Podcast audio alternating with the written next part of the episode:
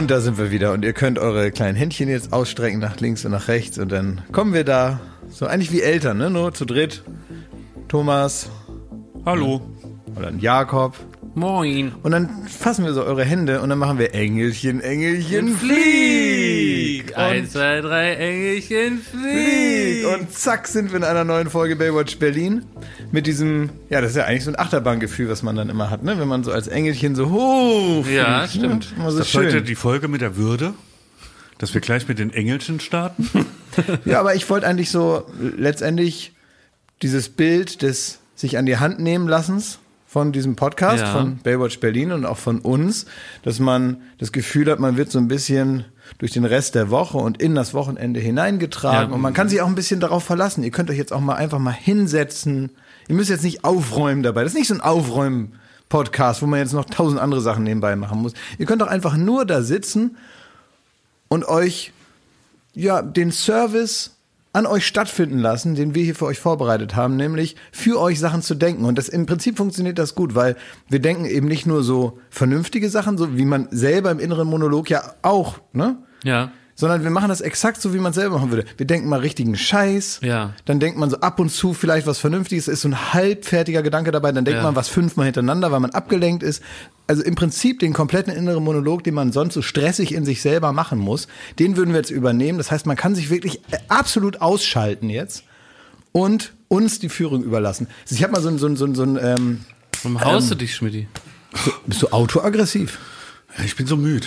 Ich habe so schlecht gepennt. Ich muss mich da hoch. Wenn du, äh, das ist ja auch eine Anforderung an uns, die du da gerade stellst, dass wir die Leute da durch den Tag tragen, ne? Und irgendwie, dass sie und ich, ich glaube, ich kann da nicht performen. Ja, ich habe jetzt nicht Ich gar habe nicht schlecht gepennt. Aber es ist, äh, äh, es ist aber, bei dir wirkt es jetzt nicht, als würdest du dich wach machen wollen, sondern ich habe immer das Gefühl, du bestrafst dich für irgendwas. Naja, Man hat manchmal sofort ist es das der, Gefühl, innere, der innere Monolog, den du gerade erwähnt hast, den habe ich auch. Und dann gibt's einen rein. Du. da muss man aber wirklich aufpassen, wenn du, so, wenn du so mit dir selber so streng bist schon wieder. Schmidti, wärst du bereit, das in der nächsten Folge Late Night Berlin mal live zu machen? No. das würde fände ich irgendwie gut. Der Geißler. Nee, also so, man würde, dann würde dich Klaas so anmoderieren, dann kommst du kurz raus, scheuerst dir an und gehst wieder. Das fände ich irgendwie gut. Früher im Mittelalter, also vielleicht hilft das sogar, wenn du A, wach wirst, aber gleichzeitig auch noch eine gesellschaftliche Aufgabe übernimmst, weil äh, zu Zeiten der, der Pest, Ja. da gab es ja die Geißler. Dass dann später rauskam, dass die hauptsächlich verantwortlich waren, dass sie es überhaupt von Dorf zu Dorf getragen haben. Das wollen wir jetzt mal beiseite Was sind denn nehmen. Moment mal, ich denke, du redest ganz von Heiner Geißler, aber es geht um den Beruf. Der sind, was? genau, die kommen aus, sind also ungefähr zur gleichen Zeit hat Heiner Geißler stattgefunden wie die, die Geißler, die von Dorf zu Dorf gezogen sind. In der, in der Zeit der großen Pest dachte man eben, man muss Buße tun und ähm, selber sich dann auch bestrafen, stellvertretend ein Opfer bringen, um dann eben diese göttliche Plage, die dann über einen kam, äh, warum auch immer, loszuwerden. Und ähm, später kam raus, war ja gar nicht so. War ja einfach nur hatte was mit Kontakt zu tun und wenn und dann sind aber Leute wirklich auch sich selber schlagend von Dorf zu Dorf zu gelaufen und wenn du dich jetzt also so so, so wachrütteln möchtest, gleichzeitig aber das so ein bisschen mitbringst, wer weiß, wir sind momentan an einem Punkt der Pandemie, wo wir zu allem bereit sind und alles einmal ausprobieren. Wer weiß, ob das nicht damals vielleicht doch so ein bisschen geholfen hat und wenn du dich bereit erklären würdest, dich praktisch selber zu schlagen, bis wir alle wieder Vielleicht ist das aber auch die Lösung für die Corona-Demos, wenn die sich ein bisschen so ab und zu mal eine reinpfeffern Aber würden. ruhig nicht nur so wie du mit der flachen Hand, sondern gerne auch mit der Faust. Ja, ja. Also das wäre, fände ich wirklich nochmal so Ultima Ratio, dass alle Corona-Gegner sich jetzt mal mit der Faust in die Schnauze hauen und wir gucken, ob das was hilft. Apropos Demonstration, ne? Ich werde zugeschissen mit, äh, mit Anschreiben, Mhm. in dem es darum geht, dass du letzte Woche, Jakob Lund, Ja. den Straßenverkehr lahmgelegt hast und hast deine Privatdemo veranstaltet auf der Warschauer Straße. Was war da denn los? Ja. wie habe Also. ich nie mitbekommen, was war? Letzte Woche hatte ich den peinlichsten Tag meines gesamten Lebens. meines gesamten Lebens. Soll ich Musik rausholen? Ja, warte, lass mich Ja. kurz einführen. Lass mich uns ZuhörerInnen bitte da ein bisschen äh, mit dazu nehmen. Es war ein sonniger Tag und ich bin, äh, habe mich auf den Weg gemacht ins Büro. Und ähm, dafür habe ich, äh, bin ich mit einem Auto gefahren, was äh, etwas auffälliger ist. Und dieses Auto ist mitten auf der mitten auf der Warschauer Straße. Das ist eine sehr große Straße in Berlin. Moment, was heißt auffälliges Auto? Heißt das so wie das wie bei Ferien mit Onkel Buck, also so ein, sowas aussieht wie ein, wie ein, wie ein Hund oder, oder, oder Ja, es sieht aus wie ein Hund. Es, es sieht aus wie ein Hund. Oder was meinst du mit dümmer, das Auto. Ich möchte, So, ich möchte da nicht weiter drauf eingehen. Also jedenfalls ähm, bin ich kurz vor der Warschauer Brücke, die ein Verkehrsknotenpunkt hier in Berlin-Friedrichshain ist. Auf der Warschauer Brücke, das ist wie in New York, ja. Da sind die Leute, die so an die Börse laufen, im Maßanzug, die laufen darüber, aber auch Leute, die äh, ein bisschen später aufstehen und äh, zu ungewöhnlichen Uhrzeiten Bier trinken und alles kommt da in einen Topf und die laufen da so rüber und tun ihr Tagwerk. Und es gibt auch nur eine Stelle in Berlin, an der man nicht mit einem Sportwagen stehen bleiben möchte. Und das ist kurz vor der Warschauer Brücke und exakt da macht's auf einmal plopp mit meinem Auto und es ging gar nichts mehr. Die, die Batterie war leer. Es, war, es, ging nichts mehr. Also ich konnte das Auto nicht anmachen. Ich konnte gerade noch so aussteigen, die Handbremse ziehen. Und dann stand das Auto mitten auf der Straße, war komplett aus und ich konnte auch nicht das Warnblinklicht anmachen. So stand ich da. Und was passierte dann? Jetzt ging das Martyrium los. Bin also ausgestiegen, habe mich neben das Auto gestellt und ich sah, muss man auch sagen, von, von außen aus wie ein gigantisches Arschloch. Ich hatte ganz weiße Schuhe an, die gesagt haben, ich habe noch nie in meinem Leben gearbeitet. Ich stand mit meinen zarten Händen, meinen Palmolive-Händen neben meinem Auto und musste jetzt in den Verkehr eingreifen und praktisch den äh, mit 50 km/h entgegenkommenden Leuten mit Handzeichen klar machen, dass sie bitte nicht in mein Auto reinrammen, sondern außen rumfahren, weil ich ja kein Warnblinklicht anmachen konnte. Und Warum das, nicht? Wie- Ja, das kommt jetzt. Es ist bei dem Auto technisch so. Wenn die Batterie aus ist, dann geht das Warnblinklicht nicht. Und wenn die Batterie aus ist, kann man den Kofferraum nicht öffnen. Was ist das Weil der denn für ein Kofferraum geht elektronisch auf und wenn das keinen Strom gibt, dann geht das nicht auf. Und deswegen kam ich weder an ein äh, Warndreieck noch an eine Warnweste, noch an irgendetwas, was man normalerweise jetzt tun würde. Und das hat dazu geführt, dass Leute ständig ähm, äh, mich angeschrien haben, du Arschloch! Mach dein Warnblinklicht an! Und dann habe ich gesagt, ich kann nicht, es geht nicht, es geht nicht. Arschloch! Warnblinklicht an! Oder Grüß mal Klaas. Und so ist es passiert. Und dann äh, war es wirklich so, dass Leute mich ähm, auch dann erkannt haben beim Unglück. Die haben mich dann noch so angehupt, die haben gewunken. Und ich bin wirklich, es gab Momente, wo ich dachte, ich möchte mich lieber freiwillig selbst entzünden. Ich war kurz davor, Aber mich das wäre doch eine gute Alternative Ja. zum, zum Warnblick. habe ich auch überlegt, ob ich jetzt die Leute warne, indem ich mich einfach in Flammen setze. Und es war jetzt auch alles heikel, weil das Ganze war morgens so zwischen neun und zehn, habe ich da die komplette Straße verstopft. Und ich musste praktisch äh, irgendwie hoffen, dass der ADAC kommt, bevor um elf ähm, die Punker erwachen. Weil im Grunde war das die zeitliche Gefahr. Sobald die Punker im Friedrichshain erwachen, wären die auf mich zugegangen, hätten angefangen rhythmisch auf mein Auto zu pissen und mein Gesicht mit Bierflaschen einzuquetschen. Und das war die einerseits die Gefahr. Und so kam es auch. Ähm, äh, mich hat dann schon äh, ein netter Herr, ähm, der jetzt, glaube ich, jetzt nicht zwingend ähm, einen festen Wohnsitz hat, der ist dann bei mir stehen geblieben und hat das Gespräch gesucht. Und ähm, ich habe dann auch gedacht, ah, Mensch, das ist eine schöne Abwechslung und dann kann man ein bisschen plaudern, während ich auf den ADAC warte, aber der Herr hat immer nur ähm, mit Akzent darauf hingewiesen, dass das sein Auto ist. Und dann hatte ich praktisch hier einen Herrn, der auch, sag ich mal, dem Bier sehr zugetan war, der jetzt darauf bestand hat, dass es ja sein Auto ist. Aber ich wusste ja selber, dass das ja das Auto ist, mit dem ich da jetzt hingefahren war. Und ich jetzt auch in dieser Situation, weil es war gar nicht sein Auto. Und dann hat der Herr immer zudringlicher gesagt, dass es sein Auto ist. Und war nicht mehr ganz so offen dafür, dass ich dieses Missverständnis, was der Herr selber mitgebracht hatte, aufklären durfte. Dann hat der Herr gesagt, er muss jetzt mal ganz in das Auto reingucken und hat die Tür geöffnet. und ab dem Moment dachte ich so, Mensch, mh, fehlen jetzt auch so ein bisschen die Argumente und kam Gott sei Dank die Polizei. Ach Gott sei Dank. Und dann äh, habe ich der Polizei gesagt, nee, ist eigentlich alles in Ordnung, wir haben uns eigentlich gut hier unterhalten, aber jetzt würde mir das doch ein bisschen zu weit gehen, dass er jetzt in mein Auto einsteigt, Aber, was äh, Sekunde, gehört. bevor du äh, das Ja. Martyrium weiter ausführst. Ja. Ne? Ich fasse noch mal zusammen. Ja. Das Kaffeearschloch äh, mit irgendwelchen Segelschuhen und so und weißem Gewand. Hast, du, hast du ausgesehen wie Thomas Gottschalk bei Sommerwetten das? In etwa so und mit ein bisschen gemischt noch mit Frühling an der Côte d'Azur. Also ein bisschen, also äh, Leinenanzug, Paulo Coelho Ja. meets, ähm, ich weiß nicht, äh, Ursula Carven. Aber auch so ein bisschen Arschloch, der zum Milliardärstreffen unterwegs ist. Ja, und geil. Mhm. Okay, und auf dem Weg zum Soho-Haus hast du, hast du deinen Sportwagen da direkt in die Hauptverkehrsader Berlins Ah, gesetzt? Ja. Und die ganzen Skodas und Hondas und Nissans mussten sind alle an deinem. Mhm. an deinem äh, Sportwagen vorbeifahren, aber ja. du konntest sie nicht mal warnen, dass da eine Gefahrensituation Ja, entstanden ist. was- was- und hast noch äh, ein, ein äh, sagen wir mal so, äh, ja, ein äh, Mitbürger noch Ja. äh, wild beschimpft wahrscheinlich. So sah es von außen aus So wahrscheinlich. sah es ja, wahrscheinlich ja. von außen aus, ne? Exakt. Und was man vielleicht dazu sagen muss, also unter Automännern ist bekannt, du kannst nicht so ein Auto fahren und dann bist du auch noch zu scheißblöd zu wissen, dass man in so einem Fall das Warnblinklicht anmacht, was wiederum ganz viele andere Automänner so krass getriggert hat, dass die immer wieder dieses Warnblinklicht geschrien haben. Und ich musste immer zurückschreien, es geht nicht, es geht nicht. Also das war ja schon der erste Stress. Dann steigt dieser äh, Herr ohne festen Wohnsitz in mein Auto ein, weil er überzeugt ist und ich kann ihn ja auch verstehen, dass es sein Auto war. In dem Moment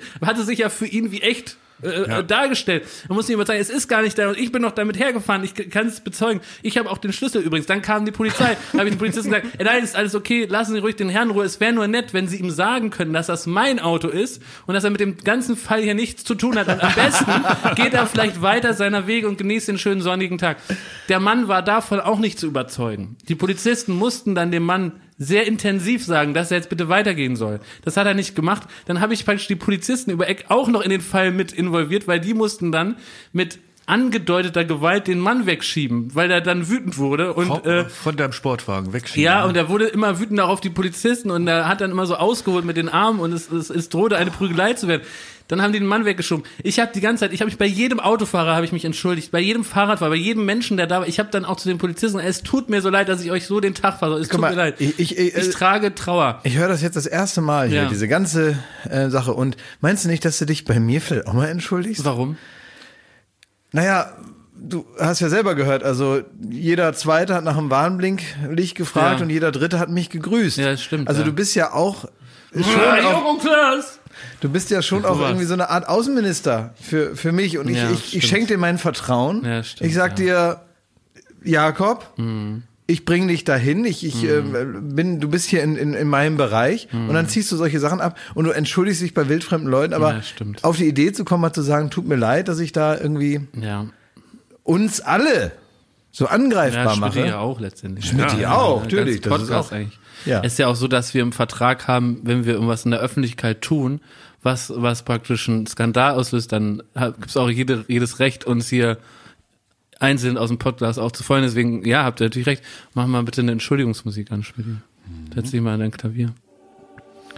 Ja, es tut mir echt leid, also dass ich euch ähm, dieser Panne da so in Verruf gebracht habe. Also ich kann nur hoffen, dass es nicht in der Bildzeitung landet, was ihr da habt erleiden müssen. Also jedenfalls war das auch erst nach 20 Minuten. Wurde dieser Obdachlose verprügelt, der ADAC war immer noch nicht da. Dann haben die Polizisten gesagt, so, was machen wir denn jetzt? Da habe ich gesagt, ja, ich weiß auch nicht, was wir jetzt machen. Dann haben die gesagt, eigentlich wäre das ja ein Bußgeld, wenn man sein Warndreieck nicht aufstellen kann. Da muss ich die auch noch beschwichtigen. Und dann waren die so nett, aber dass sie schon den netten Herrn des Weges verwiesen haben. Dann haben die mich wieder allein gelassen. Dann kamen die nächsten Polizisten. Und das war auch interessant, weil während die ersten Polizisten ein bisschen auch an mir und meiner Person interessiert waren, waren die nächsten Polizisten eher am Auto interessiert. Das heißt also, während ich wirklich überall Angstschweiß ausgestoßen habe, musste ich dann noch Informationen zum Auto geben. Also das war dann so wie, als ob ich das verkaufen würde. Wusste, was kostet das, wie viel PS und was äh, ist so, wie welches Baujahr. Da habe ich da auf einmal, äh, fand ich mich wieder als Autoverkäufer. Und dann kam Gott sei Dank der rettende ADAC-Mann. Ja. So, und da ist das nächste Der Problem gelbe gewesen. Engelchen, Der gelbe Engel. Engelchen flieht. Ein gelber Engel, der jeden Tag gewohnt ist, Leute zu retten und Autos so schnell es geht zu reparieren, möchte ungern einen Tipp annehmen von jemand mit weißen Schuhen und Palmoliven, was an dem Auto kaputt ist. Deswegen hat er, äh, hat der gelbe Engel hat mich begrüßt mit, was ist passiert? Dann habe ich gesagt, also es ist so. Ich habe den Pinörke hier schon rausgezogen. Da müssten wir jetzt kurz Strom anschließen. Dann geht der Kofferraum auf und dann kann ich, weil ich bin fest überzeugt, dass ich ein Kabel von der Batterie gelöst habe, das wieder randrehen und dann fährt er sofort wieder. Er gesagt, ich hab gesagt, was ist passiert? Ja, nochmal, den Pinörke. Nee, nee, was ist passiert? Er gesagt, der ist Ausgang an der Ampel. Sehen Sie, das meine ich. Und dann hat er erstmal das alles in seinen Computer eingegeben und kam, dann hat der Computer ihm gesagt, dass er den Pinörkel rausziehen muss, Strom Oh, geben und so. Das haben wir dann, also es hat auch nochmal unnötig lang gedauert. Es war aber das Problem, was ich erkannt hatte, mein Kabel hatte sich gelöst. Ja, das ist aber das ist eine typische. Berliner Art, ähm, äh, dass man manchmal durch gezielte Fragestellung auch erstmal rausbekommen muss, was derjenige von einem will. Ja. Die haben sich so vorgenommen, eine gewisse Sache durch durch eine, eine Methode zu erklären, die man erstmal rausfinden muss, welche Methode jetzt hier vorliegt. Und das ist meist durch äh, gezielte Fragen, dass man so auf so eine pädagogische Art selber drauf kommt, Ja. was sie von einem wollen. Das ist Ja. so ein Berliner Ding, ne? Ja. ähm, dass man immer nur so spärliche Informationen rausgibt. Ich habe auch mal, ich hab mal irgendwo geparkt und dann äh, sitzt da ein, ein Feuerwehrmann vor einer, vor, einer, vor einer Feuerwache und sagt nur, ich würde das nicht machen. Sag, was denn? Mit dem Auto. Sag, was denn mit dem Auto? Naja, ich würde das nicht machen mit dem Auto. Sag, was will ich nicht machen mit dem Auto? Na, ich würde das hier nicht abstellen, weil das geht nicht gut. Ja. Sag, was geht nicht genau nicht gut mit diesem äh, Auto hier? Naja, kick mal. Ja, das Lobst lieben Berliner So, auflaufen lassen. und dann ja. ist Auflauf lassen. Und man Ah, muss dann immer die ganze Zeit ja. fragen, was ist denn Ja, hier los? Was ist denn der? Naja, und irgendwann kam ich dann drauf, dass dieses, äh, diese, diese Begrenzung hier, dieses, was auf dem Boden gemalt ist, das sieht nur aus wie ein Parkplatz, ist aber eigentlich noch der Wendehammer von der Feuerwehr. und wenn man sich also jetzt genau dahin stellt, dann geht das nicht gut, weil dann wird das Auto abgeschleppt. War? Und ich werde das veranlassen. Ach, er auch noch. Ja, Ja, er ist dann derjenige, der sagt, das wird jetzt, aber er hätte auch einfach sagen können, du, das ist ein bisschen irreführend hier, park doch da hinten. Ja. Ja, aber so ist es eben nicht. Man muss es rausfinden und so Ja. kommt man auch mit den Berlinern in Kontakt, dass man also direkt immer an so einer Art Quiz teilnimmt, sobald man einen fremden Menschen überhaupt mal kennenlernt. Also ich will noch mal ganz kurz die, die Plattform nutzen. Ich möchte es noch mal also aufklärend sagen, das ist passiert, was ich gerade erzählt habe. Ich habe nicht, wie viele glaube ich dachten, die mich sehr aggressiv, auch mit sehr aggressiven Handzeichen begrüßt haben. Ich habe da nicht geparkt und habe da kurz eingekauft oder ein Espresso getrunken mitten auf der Warschau Da und ist auch wollte noch dann so ein. Veganladen, ne? Richtig, ja. Das macht das Bild komplett Ja. für, für so manchen, der da vorbeigefahren ist. Also bitte- Aber was war denn das Schlimmste? War es der Sozialneid oder war es deine äh, angehende Prominenz? Dass sie dich auch mit Joko und Klaas in Verbindung bringen. Und das ist doch der aus dem, aus dem Fernsehen und so. Also Basti, unser lieber Kollege, hat mir den Rat gegeben, er, was er gemacht hätte, und das hätte ich eigentlich machen sollen, er wäre einfach, er hätte sich ein Taxi gerufen, wäre nach Hause gefahren. Das hätte ich einfach tun sollen. Auto angezündet, Einfach Auto anzünden, nach Hause fahren, nie wieder drüber reden. Weil das war wirklich mal, es war alles, die, die ganze Kombination, also in keinem Einspieler, wo du mir irgendwie aufs Ohr geredet hast, Klaas, habe ich mich so sehr geschämt wie in dieser Situation. Ich habe zahllos, äh, ich habe auch ganz viele Bilder gekriegt, wie du da stehst, an Ja. deinem, an deinem äh, Auto. Ja. Und mit dem Polizisten redest und so. Also anscheinend jeder Zweite, der vorbeigefahren ist, hat auch noch ein Foto gemacht. Ja. Ja, weil für viele ist natürlich noch der Eindruck entstanden, ich hätte eine Straftat bekommen, wäre hier vielleicht irgendwie verhaftet worden wegen Steuervergehen oder so. weil das, die- dieses Bild hat so viele Geschichten erzählt, aber die Wahrheit war eben Batterie aus. Caption this. Ja.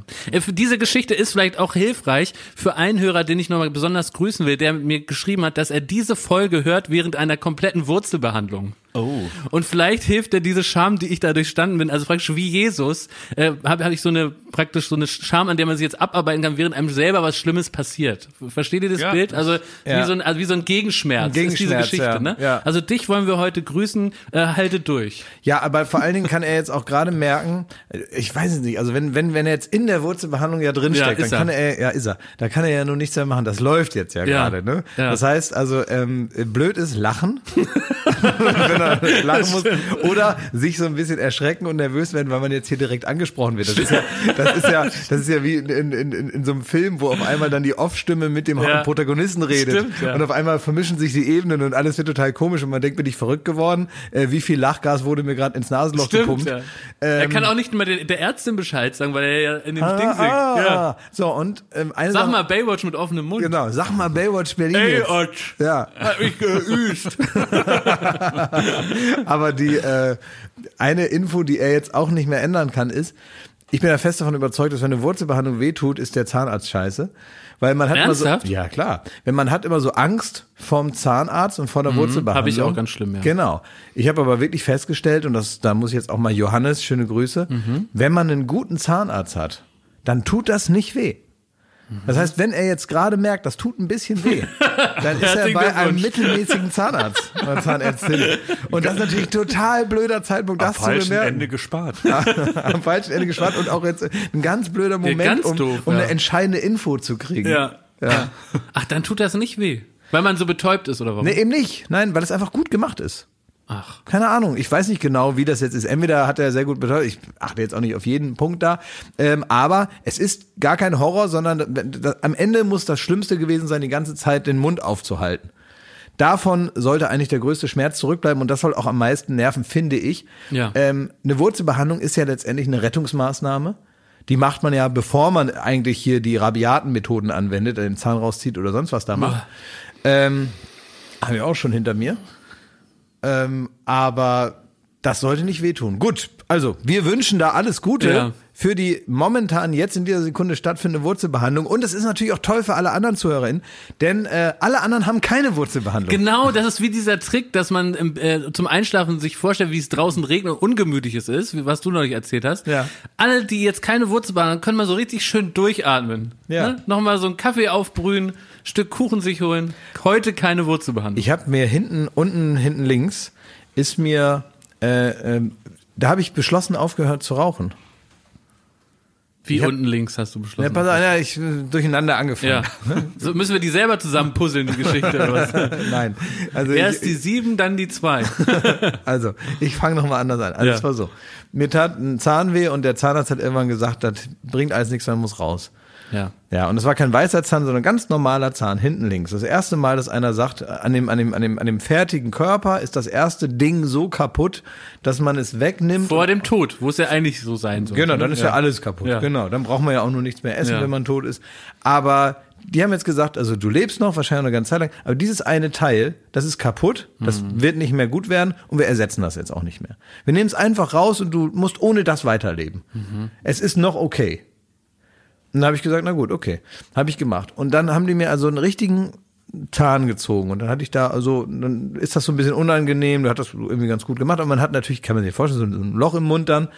Und dann tut das eine Zeit lang weh. Ich habe dann an demselben Tag habe ich sogar noch einigermaßen kunstvoll geschafft, die Currywurst zu essen auf der anderen Seite. Hat das der Arzt empfohlen, dass du das essen Nee, sollst? der hat gesagt, ich soll das Ja, immer, Suppe, vor, ne? vor, allen Dingen, vor allen Dingen nicht so lange ähm, alles äh, betäubt ist, weil man sich dann irgendwie schlimm auf die Zunge Einmal beißt und das nicht und dann merkt. bitte schnell zum Currywurst. Ich hatte Hunger, meine Güte, und dann habe ich halt da, da in Friedrichshain, da in diesem Laden da, wo du früher gewohnt hast, da habe ich mir eine Currywurst geholt und habe so rechts gegessen. Ne?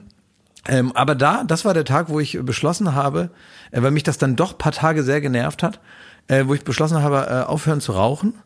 Weil ich habe dann gesagt, wenn ich jetzt so schlecht schon umgehen kann mit einem gezogenen Zahn, dann bin ich kein Typ für eine schlimme Krankheit. Ah, Das habe ich mir so gedacht. Ich dachte so, ich werde wahrscheinlich mit einer richtig ernsthaften Krankheit nicht gut umgehen können. Ich habe da einfach nicht die die Disziplin, auch die, so die die Kraft für.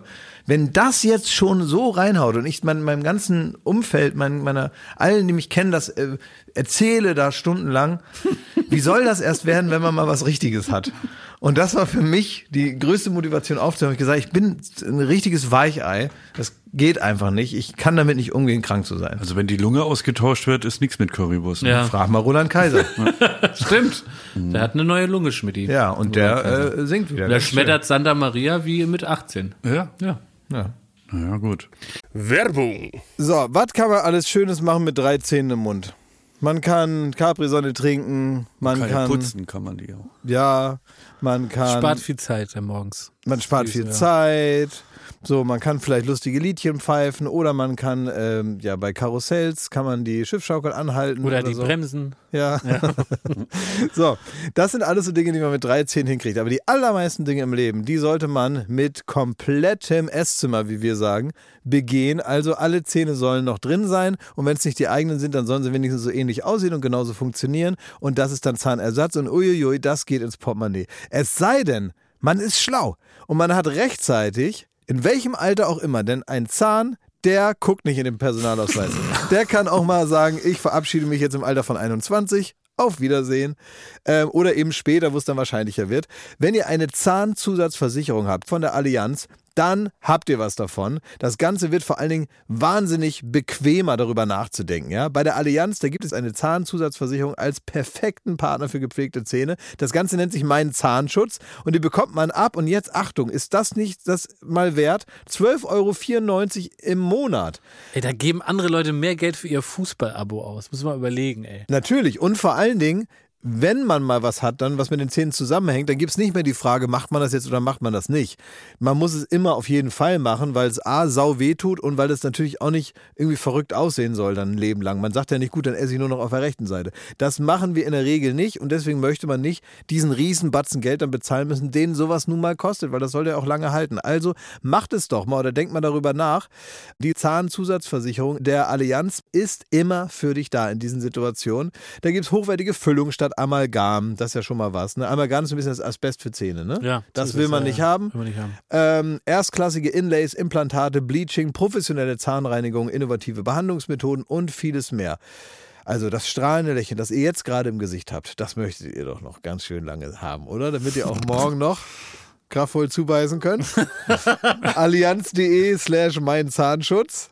Oder geht einfach zu einem der ExpertInnen vor Ort. Da bekommt ihr dann alle nötigen Infos und dann könnt ihr gucken, welches Angebot für euch das Beste ist. Ist ja auch vielleicht nochmal unterschiedlich. Der Link und alle Infos, die ihr dazu braucht, die kriegt ihr natürlich in unseren Den Shownotes. packe ich, jetzt- den packe ich jetzt da rein, den Link. Ich nehme den mal kurz und Ja? pack den da jetzt rein. Pack ihn rein in die ich habe ihn jetzt reingepackt. Ja. Allianz.de slash mein Zahnschutz war das, ne? Ja, ist ja genau. reingepackt. in Da ist Shownotes, reingepackt. Da könnt ihr die Zahnarztkosten einfach weglächeln. Werbung Ende. Schmidti, ist dir mal was ähnlich Peinliches passiert wie mir mit meinem Auto? Weil ich finde, von uns dreien bist du der, wo ich echt nicht ausschließen könnte, dass du dazu Staub zerfallen würdest. Ja. Also, ähm, Wie so ein Vampir, wenn die Sonne kommt. ich bin höchst, höchst peinlichkeitsempfindlich. Ja. Sagt man das? Oder gibt es Ja. da noch ein besseres Verb für, ähm, besseres Wort für? Nee, das sagt man so, glaube ich. Ja, also das ist für mich wirklich, ich, ich schäme mich ja bei allem. Also wenn Aber ich stell dir vor, du wärst die an meiner Treppe Stelle runterlaufe, Ja, also was hätte ich da gemacht? Ich weiß nicht. Ich hätte mich auf jeden Fall ganz, ganz klein gemacht, hätte niemanden vorbeigewunken und ich hätte tatsächlich auch so, äh, ich hätte mich so zwei, drei Meter neben das Auto so weggestellt. Hättest du, hättest, du so, hättest du so getan, als wärst du ein Gaffer? Ja. Das ist gut. Einfach Kopfschütteln. Ja. Also, was ein Arschloch hier, so richtig rumgestikulieren, bis der ADAC kommt. Aber das Ja, wäre das bin's. wär mir schon viel zu Das wäre auffällig. so schlau gewesen. Ja, ich hätte ja. im Grunde die, äh, die Version, die Basti ge- vorgeschlagen hat, Ja. nämlich abhauen, die in der Light-Version gemacht. Ich Ja. hätte einfach so drei Meter zurück und hätte so auf dem Handy rumgedattelt und hätte irgendwie geguckt und dann äh, hupt's da und dann guckt man mal kurz hoch und wieder aufs Handy. So irgendwie und ich wäre aber innerlich, ich schwör's dir, ich hätte das nicht weggesteckt. Ich wäre auch nicht mehr zur Arbeit gefahren an dem Tag.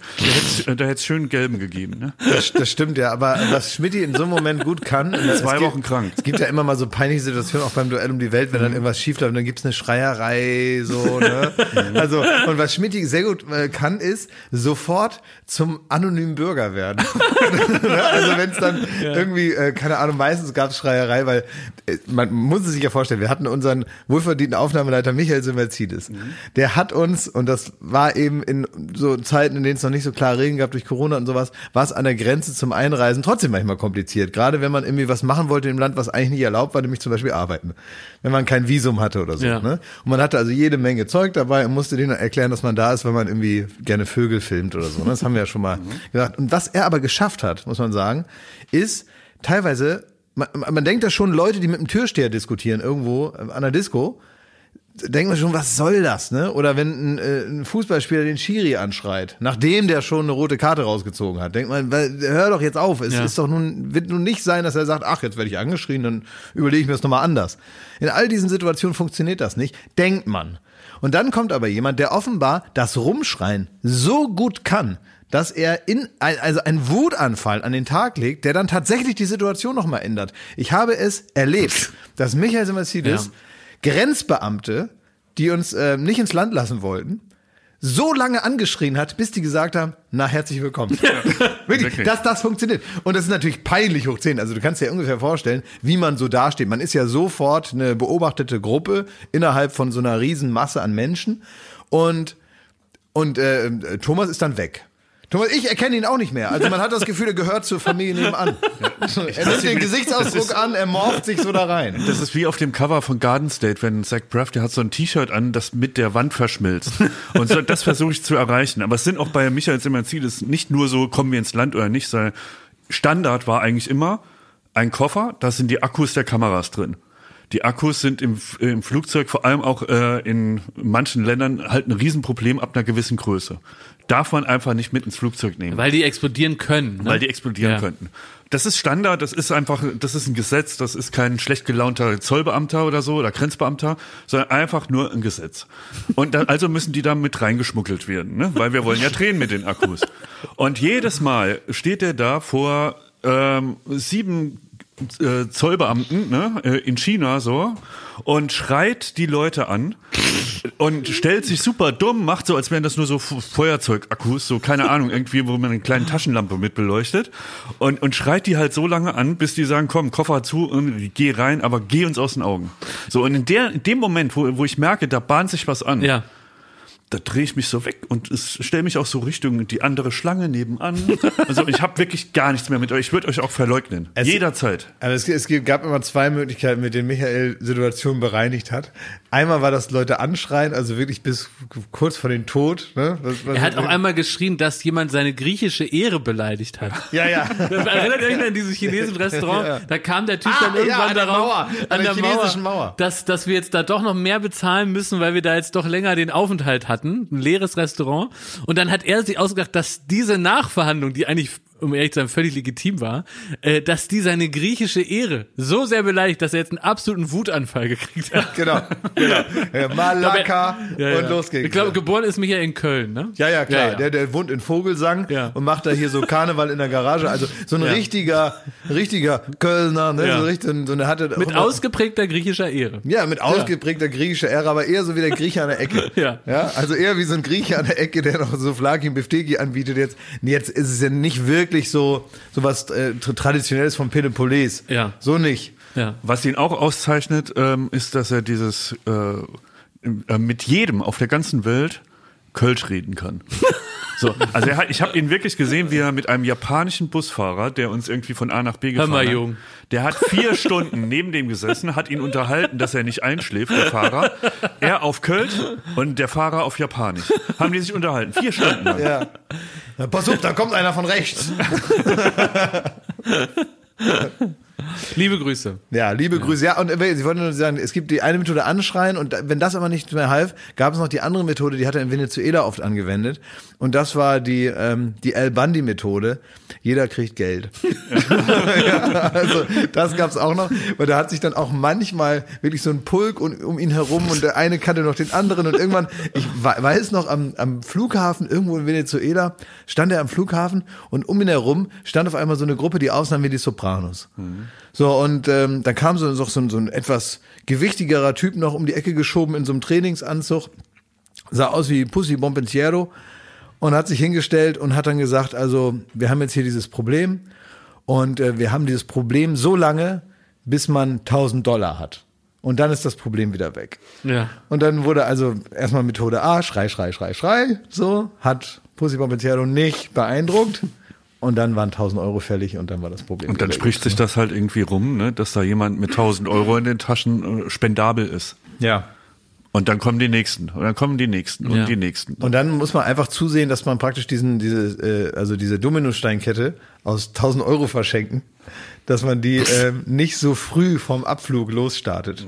Weil, also umso mehr Zeit, desto teurer wird es. Ja. Also man muss äh, zusehen, dass man zehn Minuten vorm Abflug kann man anfangen mit diesem Spiel, ähm, aber jetzt nicht eine Stunde vor. Man wusste auch immer, wenn wir eine Cessna bestiegen haben, ne, also so ein kleines, etwas größeres Sportflugzeug, ähm, das uns meistens irgendwie in den Dschungel ge geflogen hat und so.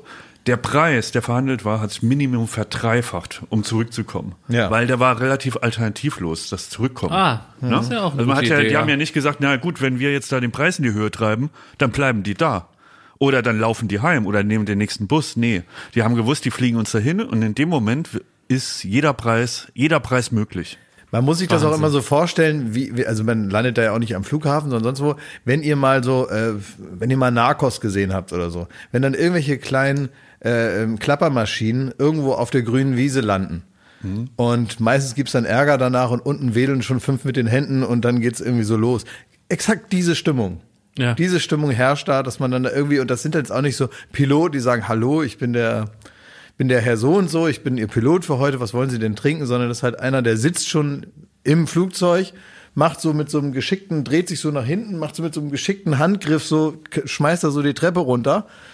Dann läuft man da so rein, setzt sich hin, der dreht sich nochmal um, setzt seine Sonnenbrille auf und sobald er auf 3000 Meter Sichtflug ist, macht das Fenster auf und raucht erstmal eine. Wirklich wahr. Wahnsinn. Naja.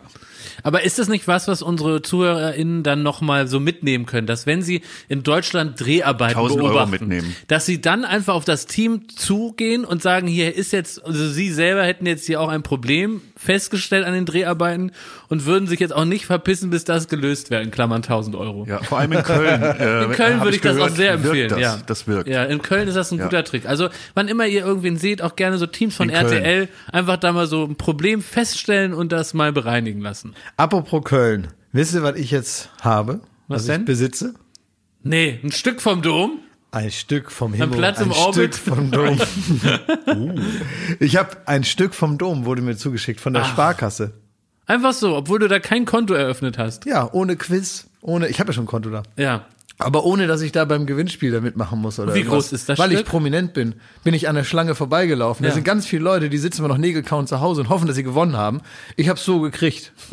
Einfach so. Hier, nimm. Wie groß ist das Stück? Das ist so ähm, so groß wie ähm, so äh, Kannst du das in die Zahnlücke einbauen? Nein, das ist schon ein bisschen größer. Das sieht so aus so wie ein kleiner Apfel. Ach, so groß. Ja, in so Kunstharz eingegangen, also so in so Plastik so. Voll gut. Ja, das ist richtig gut. Und behältst du das jetzt oder wollen Ja, wir die haben da reingeschrieben, genau, die haben da reingeschrieben. Wir dass- können jetzt auch ein Gewinnspiel machen. Moment, ja, haben die auch gesagt, dass ich das verlosen soll. Und da muss ich einfach nur sagen, vergiss es. Sparkasse, das ist jetzt meins. Ich mache kein Gewinnspiel. ähm, also in aller Liebe, ihr könnt Ja. mich mal. Das ist jetzt meins. Ich Ja. gebe das auch nicht wieder her. Das müsst ihr mit dem SEK aus meiner Wohnung holen, wenn ich das verlosen soll. Ich werde das jetzt behalten. Also ich möchte mich jetzt auch, das war jetzt also viel zu gemein formuliert. Ich möchte mich erstmal herzlich bedanken. Ja. Ne, bevor wir hier so übergehen, so Schulhofsprache, möchte ich mich erstmal herzlich bedanken dafür. Ich habe mich riesig gefreut, Mhm. ein Stück vom Dom zu haben, gerade in Zeiten, wo ich nicht reisen kann, wo ich normalerweise einmal die Woche fahre ich hin, gucke mir an. Ähm, jetzt geht es gerade nicht. Jetzt äh, stelle ich den zu Hause bei mir hin und dann habe ich ein Stückchen vom Dom zu Hause. und äh, ah, da geht jeden Tag die Sonne auf. Hast du es gut. Gerade jetzt, wo der Karneval ausgefallen ist. Wir hatten ja vorhin hatten wir ja das Thema Wurzelbehandlung, ne? Ja, sicher, Schmidt. Was ist da los? Und gestern Abend hatte ich quasi eine drei Stunden Wurzelbehandlung. Die Wieso? Ja, ich war mal wieder auf Clubhouse. Ui. Also ich war Ist ja man jetzt, noch auf Clubhouse? Nee, gar nicht. Also ist Ist wirklich, out, ich ne? wollte wirklich gucken, so was da los ist. Ja. Mhm. Und ich kann nur sagen, es ist nicht so viel los. Aber es gab, äh, ich war wirklich auch zwei Wochen nicht mehr äh, auf Clubhouse, muss ich ehrlich sagen. Für mich ist das Ding durch. Ui. Ja, ich sag's Hört, offen. hört. Äh, ne, Also wenn man nur ansatzweise was zu tun hat und nicht komplett in der Pandemie äh, festhängt, so, dann ist Clubhouse nichts für dich. Empfiehlst du den Baywatch-HörerInnen das jetzt zu löschen? Das muss jedem selbst überlegen. Ich empfehle den Baywatch-Hörern, dass sie Baywatch hören. Sehr gut. So, und ähm, da war ich aber gestern, habe ich mich da nochmal verirrt.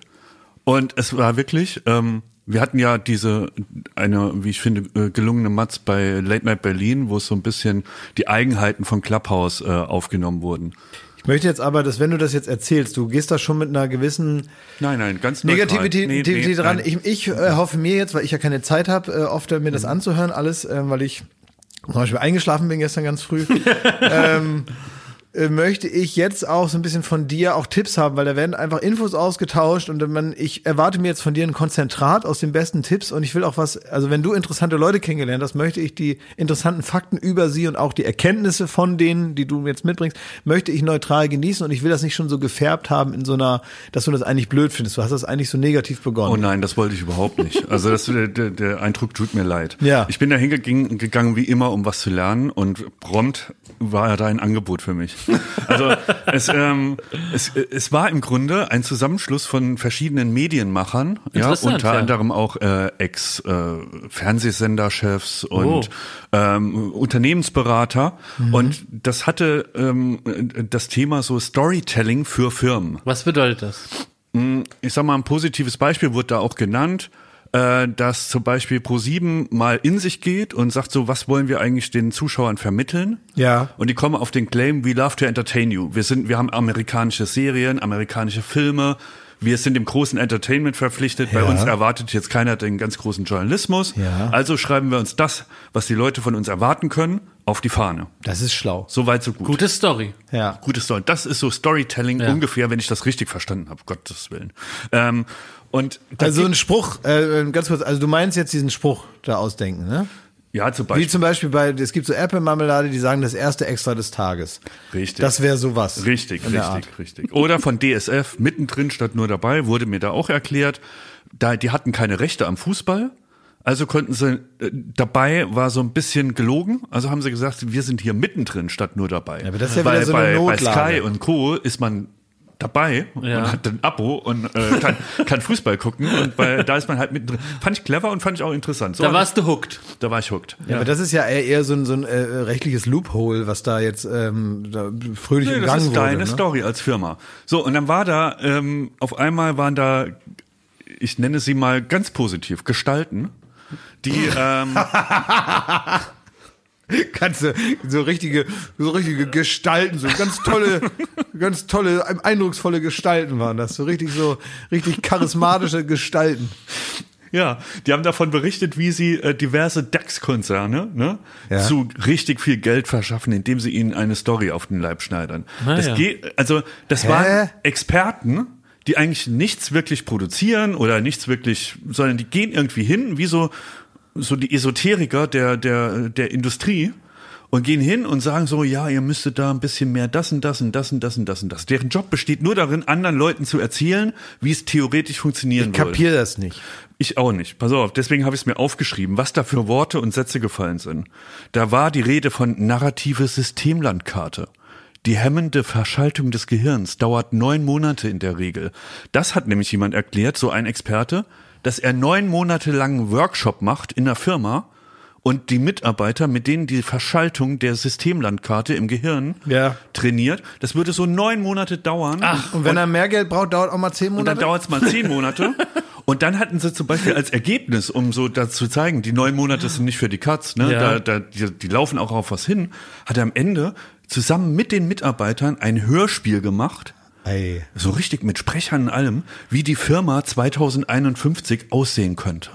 Und dadurch haben die eine, cool. eine, eine neue Zukunftsvision ihrer eigenen Arbeit entwickelt cool. und haben am nächsten Tag wahrscheinlich viel, viel effektiver und der DAX ist durch, der, die DAX-Firma ist so durch die Decke gegangen. Und Schmidti, du Arschloch, warum haben wir bei der Florida noch nie ein Hörspiel gemacht? Ja. Ja. Unser, also ich habe zum Beispiel mal, ist, ähm, Wir haben hier noch nie ein Hörspiel gemacht. Ja, okay, gleich. Aber wenn wir jetzt über das Beraterding reden, ne, es gibt ja immer Berater, die man, also es gibt zum Beispiel einen ehemaligen äh, Senderchef, ähm, der in, in, Deutschland äh, auch einen großen Sender geleitet hat, der aus Österreich aber kommt, der auch immer mal hier, mal da immer so als Berater arbeitet. Ich glaube immer noch.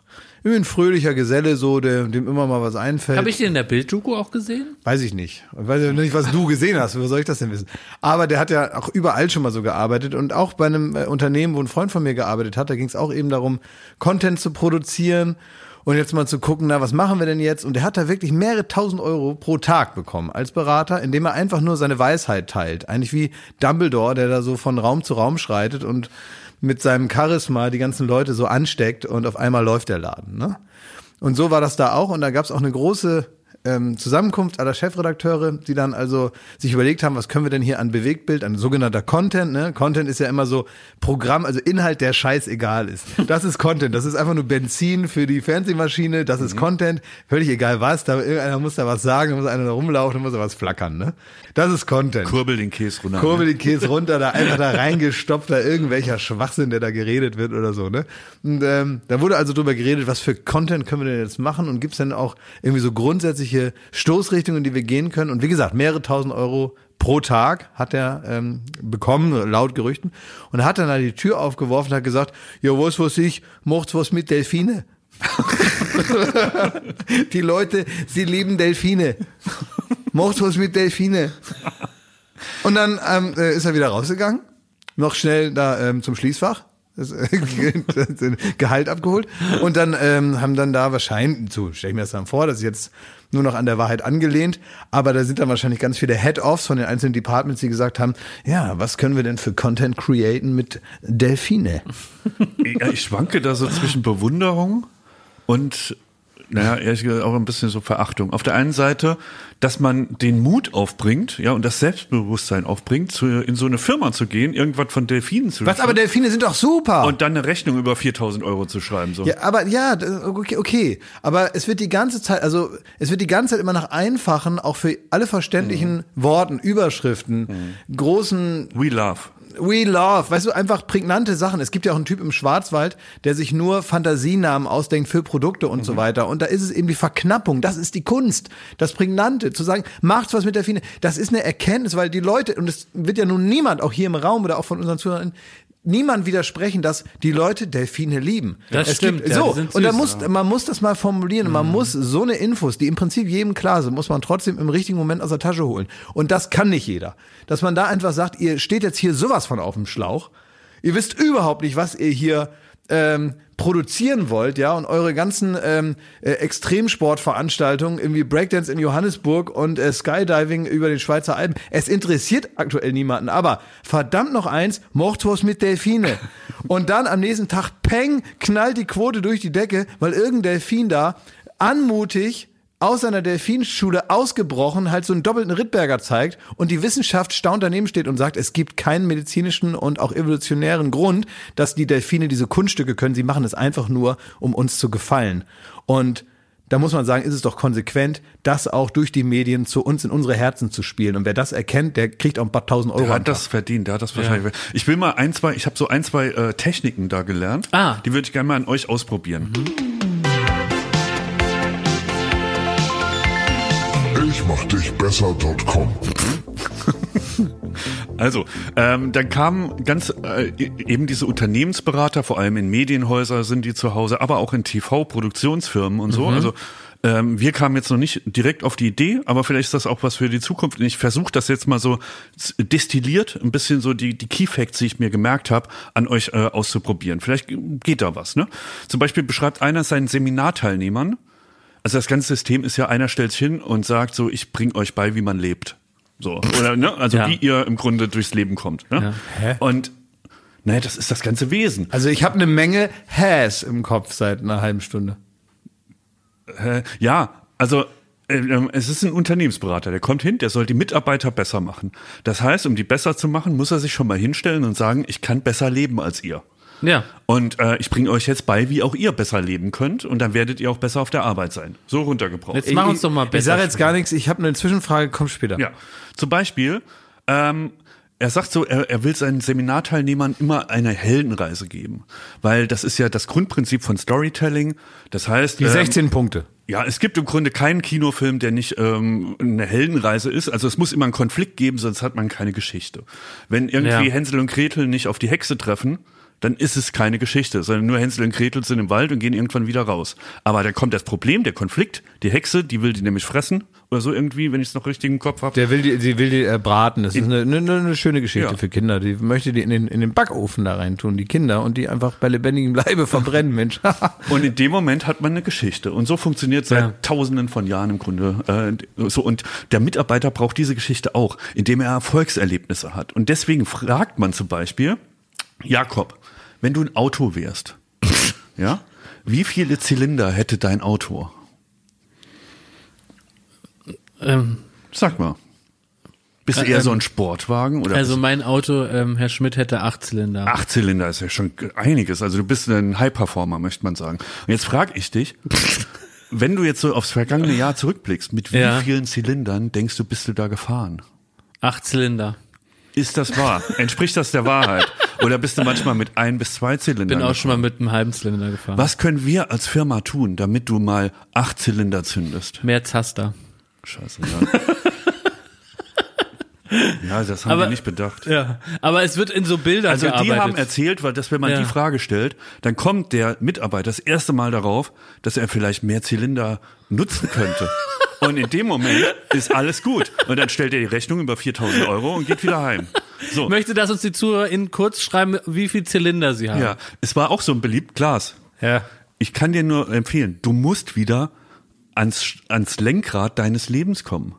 Oh, das habe ich auch Du bei mir auch schon oft gedacht. Ja, Du ja, bist habe ich auch schon oft gedacht bei dir, Klaas. Ich kriege aber auch Ja. oft die PS nicht auf die Straße. Ne? ja, mal wieder ans Lenkrad kommen. Und wenn man das weiß und verinnerlicht hat, oder noch hier ein, Menschen sind wie Körbe, ne? Wie, wie ein Körper. Ja, sie sind wie Körbe, wie so Bastkörbe. Bast- so. Sie, sie sind geboren, Aber man muss was reintun, ne? ganz leer, und da muss man da was reintun. Das ist Per Steinbrück. Das ist die Politik der leeren Schachteln von der Kanzlerin. Weißt du noch, als sie gesagt hat, die Kanzlerin, die stellt ganz viele Schachteln ins Schaufenster, aber wenn man reinguckt, ist nichts drin. das hat Per Steinbrück gesagt, nachdem er gesagt hat, wir müssen wieder unsere Truppen mobilisieren. Es gibt aber auch einen Gegenentwurf, wo man sagt, dass, äh, Menschen sind im Grunde wie Apfelkerne. Ja, an für sich wertlos, aber man merkt, da schlummert, da schlummert ein großes. Was? Moment. ne, Also die Behauptung ist, dass ein Mensch erstmal wertlos ist Ja, bis der Berater kommt. Ja, bis der Berater Und das kommt. Potenzial weckt. Ja, und den auffüllt oder was? Ja, Mit macht Wert. den zum Apfel. Ja. ey. Macht den zum Also so, wenn noch eine Seite, meine Zwischenfrage, die ich mir gerade gespart habe, ne? So, aber die wird nun dringend. Ähm, ich frage mich aber bei bestimmten Experten, frage ich dann immer so, liegt nicht das, äh, also ist das Paradoxe nicht, dass, dass die da sind? Also äh, anders. Wenn jetzt ein Börsenexperte kommt und anderen Leuten erklärt, wie sie ihr Geld anlegen sollen, denke ich mir immer, wenn du das so genau weißt, was willst du hier? Warum hast Warum du nicht nicht auf einer Karibikinsel? Warum, warum kommst du hier morgens um 8 her und quatscht mich voll mit deinen Anlagetipps? Ja. So. Und wenn mir einer erzählt, wie man besser lebt, warum ist er Berater? Ja. Also weißt du, es ist so ein bisschen, wo man denkt, äh, ich dachte, du hast irgendwie das Bernsteinzimmer gefunden, ja, dann benutze es doch. Ja, aber da sind wir jetzt auch bei einem, bei dem, Zieh doch da ein. bei dem durchaus ernsten Aspekt von dieser Nummer, ne, was ich mich immer äh, gefragt habe. Und das waren ja alles, das war eine Ansammlung an Chefs, ja, CEOs und irgendwie bla bla bla. Und die, die kombiniert mit diesen Beratern. Und allen ist da ein, ähm, die, die sind vereint darin, zu wissen, dass sie äh, Leute führen, was ja auch vollkommen okay ist, sondern darüber hinaus aber auch wirklich ähm, das Leben von allen verbessern können. Und ich gehe ja mit, dass wir durch eine Erfahrung, die wir sammeln, durch irgendwie Berufserfahrung oder Sachen, die man vielleicht früher mal gelernt hat oder so, ähm, kann man Leuten natürlich sagen, so, das ist gut, das ist schlecht, aus meiner Sicht, ja, oder ich, ich kann Leute im Schnitt ein bisschen anleiten oder sonstiges. Aber was, was ich nicht verstehe, ist, wie man den, die, die eigenen Gedanken so hat, dass man denkt, man kann Leuten wirklich so Lebenstipps geben. So grundsätzlich dafür sorgen, dass die bessere Menschen werden. In dem Wo Rahmen halt. In dem Rahmen. Also weißt du, wenn jetzt jemand proaktiv irgendwo hingeht und sagt, er möchte jetzt ähm, dies und das mal, ich glaube, es kommt immer darauf an, auf welchem Kanal einem das dann entgegenkommt. So als Mitarbeiter kannst du dich ja auch nicht dagegen wehren, dass da irgendwie so ein, so ein äh, Work-Life-Balance-Guru dich da voll quatscht da. Aber jetzt mal ernsthaft, würdet, würdet ihr euch nicht auch so ein bisschen, wenn jetzt euer Chef sich da hinstellt und sagt so, hör mal, du musst mehr ans Lenkrad deines Lebens kommen Mhm. und so, das würde ja null verfangen. Also du brauchst ja auch schon, also da, da würde würde ich mir ja versuchen- verarscht vorkommen. Ja. Würde ich Einfach. versuchen, den weniger, äh, zu, dem weniger zu begegnen im Büro.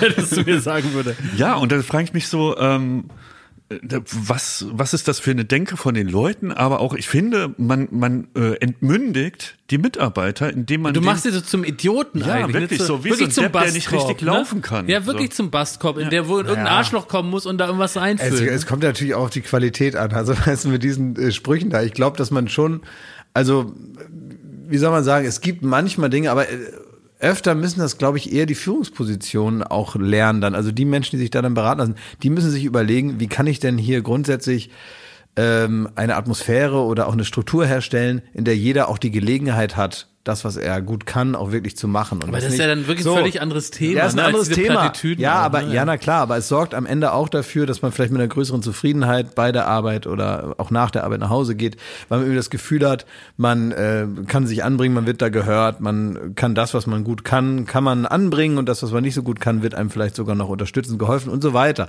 Diese ganzen Dinge. Aber das Wenn hat es nichts so, mit den Zylindern nein, zu tun. Nein, es hat nichts mit den Zylindern zu tun. Das ist natürlich, dann ist es halt so Kalenderspruch, Motivationsquatsch. Und da fängt halt dann äh, dieses System an. Da bist du auch ganz schnell wieder bei irgendwelchen Motivationstrainings, die auch alle für sich gesehen, also Managertraining, so vertrauensbildende Maßnahmen und so Incentivierung von, ich weiß nicht was, wo äh, vier da stehen und einer lässt sich fallen und dann hofft er, dass er aufgefangen wird. Das sind alles Dinge, die vielleicht, oder was heißt vielleicht, die werden auch irgendwie funktionieren.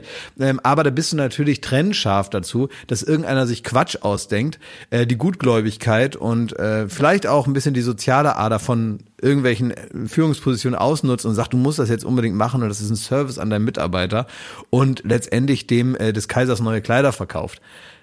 Da muss man dann einfach aufpassen, weil das ist ein Einfallstor für so für so Labertypen und das muss man einfach äh, herausfinden, wer hier wirklich was kann und wer Abläufe verbessert und letztendlich dafür sorgt, dass Menschen sich besser fühlen, weil ich das ganz ganz toll finde, dass man nicht in so einer in so einem an so einem Fließband steht und das Gefühl, man muss hier abliefern und abends soll man sich verpissen, am nächsten Tag wieder pünktlich da sein. Das ist natürlich ein blödes Gefühl, sondern dass irgendwie auf einen Acht gegeben wird, finde ich schon toll. Da gibt's verschiedenste Möglichkeiten, aber in dieser Branche muss man aufpassen, denn das zieht natürlich diese, diese, diese Quatschtypen halt magisch an. Die da kam- muss man einfach prüfend draufschauen. Da hat äh, ein Chef einer TV-Produktionsfirma, also genau das, was wir auch machen, ja, ähm, der der hat auch berichtet, dass er sich halt immer wieder diese Berater reinholt und der jetzt nicht darum, um das Klima in der Firma zu verbessern oder irgendwie Abläufe zu optimieren, sondern sich, wenn sie eine neue TV-Show entwickeln, dann holen die sich von außerhalb, äh, von außerhalb einen Berater, der sagt so, ihr braucht noch eine Story für eure TV-Show. das, da, da, also, Also die Und da brauchen, hört bei mir die brauchen einen Berater, um ihren eigentlichen Job zu machen.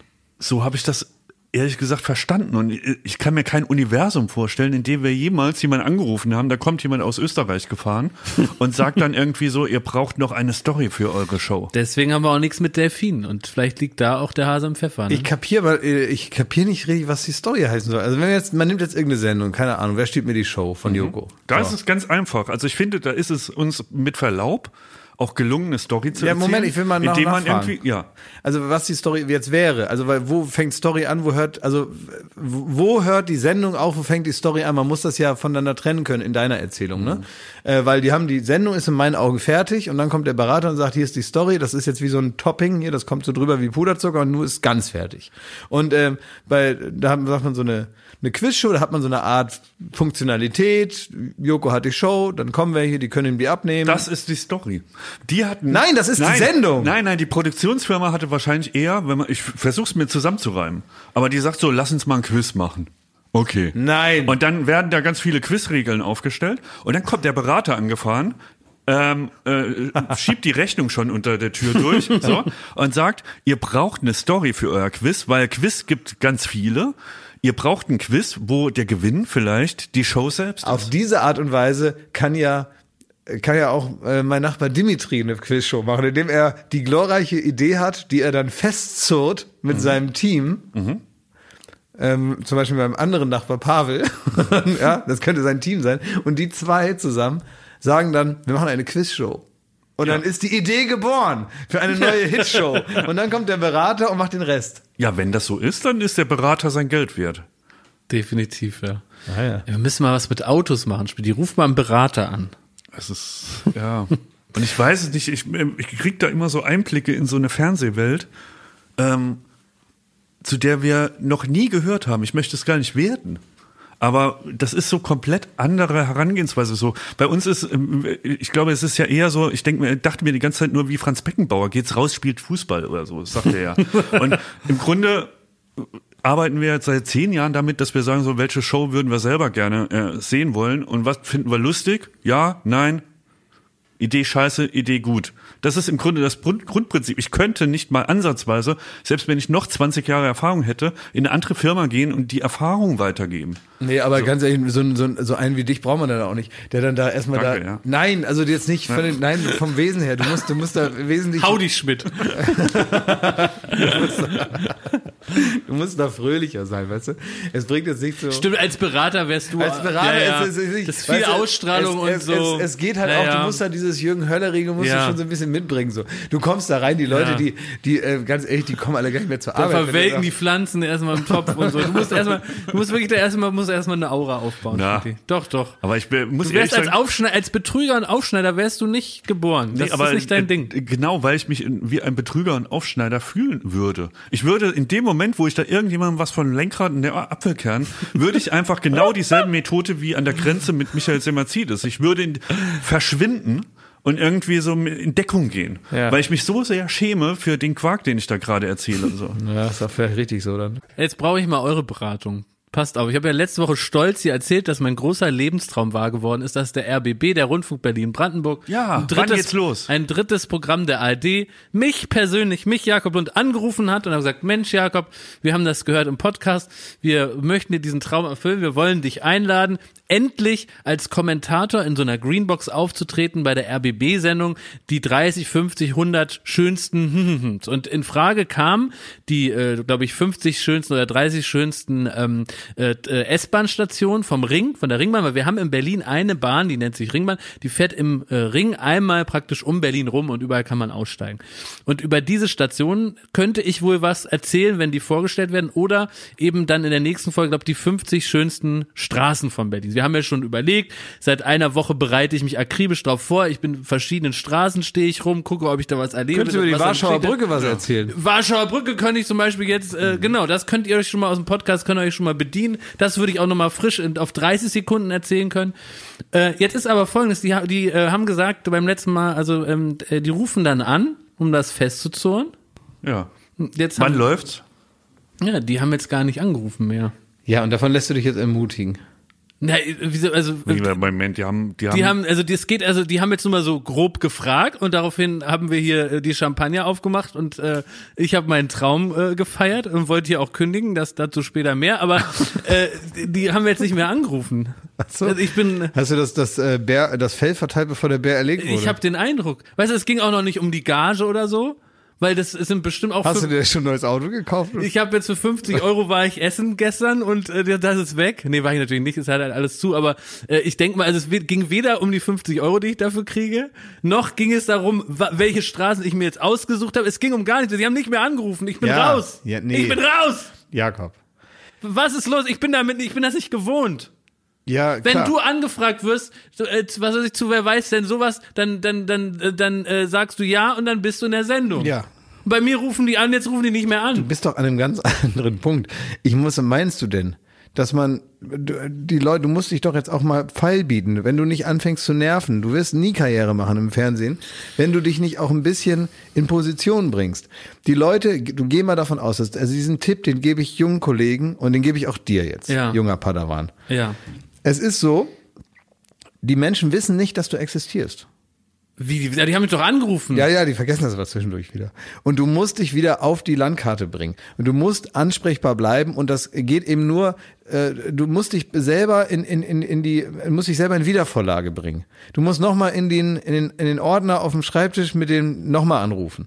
Du bist jetzt in dem falschen Ordner gelandet. Das passiert bei Leuten, die nicht so prägnant sind. Noch nicht. So, wir rufen jetzt beim RBB an, mir reicht's. so, sollen wir hier die Nummer kurz kopieren? Also ich rufe das jetzt anrufen und mich dann nochmal ins Gespräch bringen. Ja, ruf Ja. da bitte an, ja. ja, okay, rufen wir da mal an. Mach laut. Jetzt schon besetzt oder was? Ja, du bist natürlich nicht der Einzige, der da mitmachen will. Nee, das kann nicht sein. Es ist besetzt, da ist gerade ähm, Uli Zelle dran und verhandelt die Gage nach. Was sage ich da? Na, du musst dich Ich natürlich. sag nochmal wegen der Gage und wann ihr anrufen nein, wollt, ne? nicht, nicht mit der Gage anfangen. Du sagst einfach nur. Nicht mit der Gage ähm, ins Haus fallen, ist ich, so nein, du, du behauptest einfach, dass sie abgemacht hat, dass du dich nochmal meldest.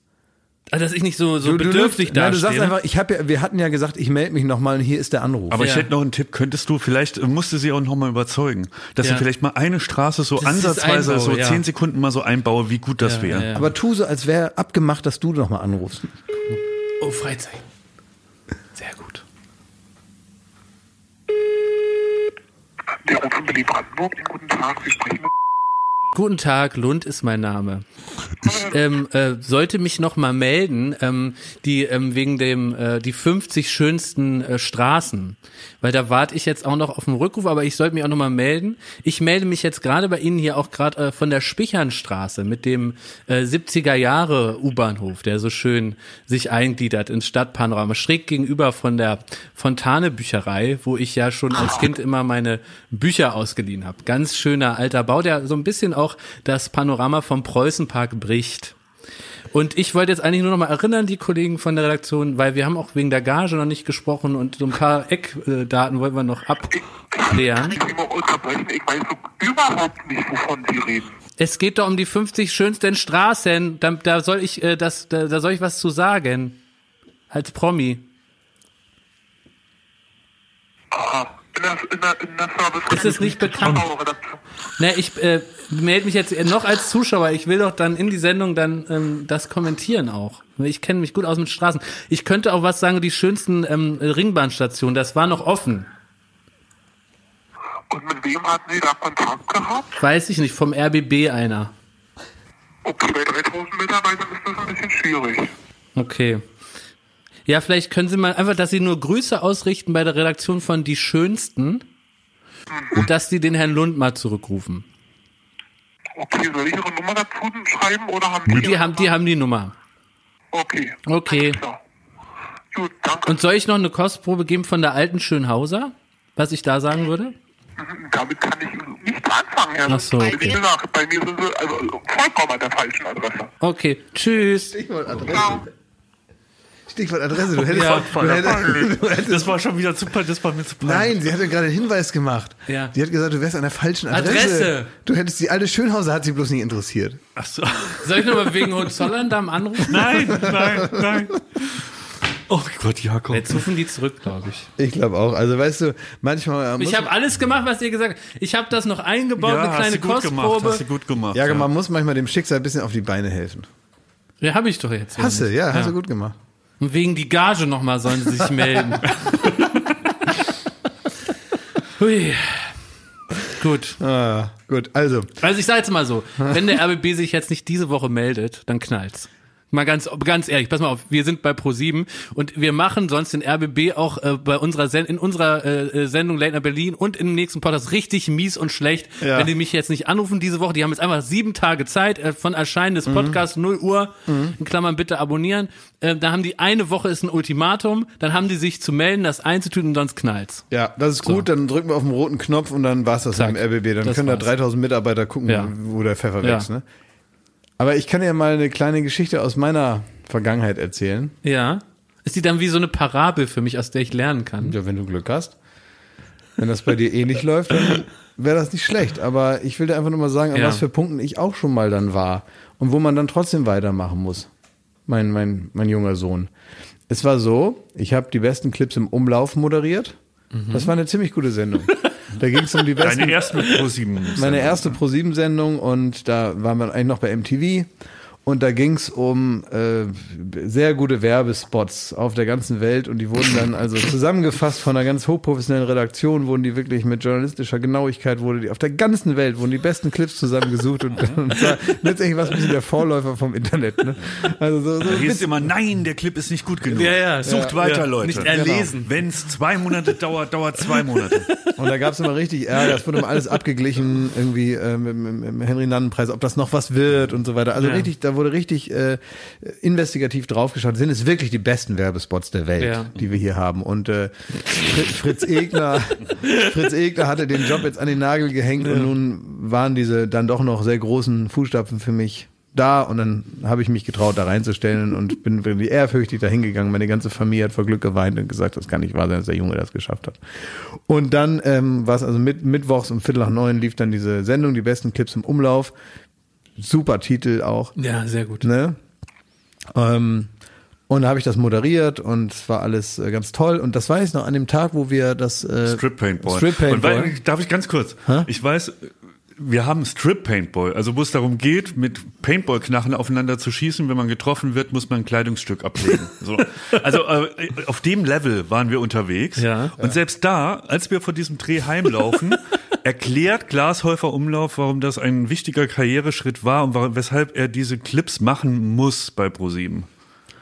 Das Das weiß ich noch. Du hast dich ein bisschen im Hinterkopf so ein bisschen geschämt für die Show, während du gerade von Strip Paint- Paintball kamst. Also du hast das ein bisschen anders in Erinnerung, hast du die Ereignisse ein bisschen durcheinander bekommen. Nämlich das war der Tag, an dem sie mir gesagt haben, dass abgesetzt ist. Oh. Da sind nämlich von acht produzierten Folgen sind nur vier gelaufen. Ach so. Und ich war zu dem Zeitpunkt ähm, relativ froh darum. Habe ich wirklich ganz anders. Und falls, falls, ja, du es dich, klingelt. Es und klingelt. falls du dich erinnerst, ich bin damals um Mittwochs um Viertel nach neun immer auf die Straße gegangen, um zu gucken, bei wem ich mich noch sehen lassen kann. Denn ich dachte, alle, die jetzt hier auf der Straße sind, die haben es auch nicht gesehen. Das ist gut. Und was ist dann passiert? Es lief dann? Es lief dann und so und dann lief es auch irgendwann nicht mehr. Und dann äh, bin ich äh, mit diesem tollen Einstart bei Pro7 bin ich dann ähm, habe ich, hab ich dann selber auch wieder nach einem Termin gefragt, habe gesagt, können wir mal über die Zukunft sprechen? Okay, weil es hätte sich, also hat sich sonst auch keiner mehr gemeldet. Nein, jetzt. nein, Ja. es ist einfach, die haben dann gesagt, es ist leider abgesetzt worden. Und es, ich weiß noch, es hatte 9,8 Prozent. Da wird man heute äh, einen 20-Jahres-Vertrag kriegen bei ProSieben, wenn man das schafft, mit sowas 9,8 Prozent zu machen.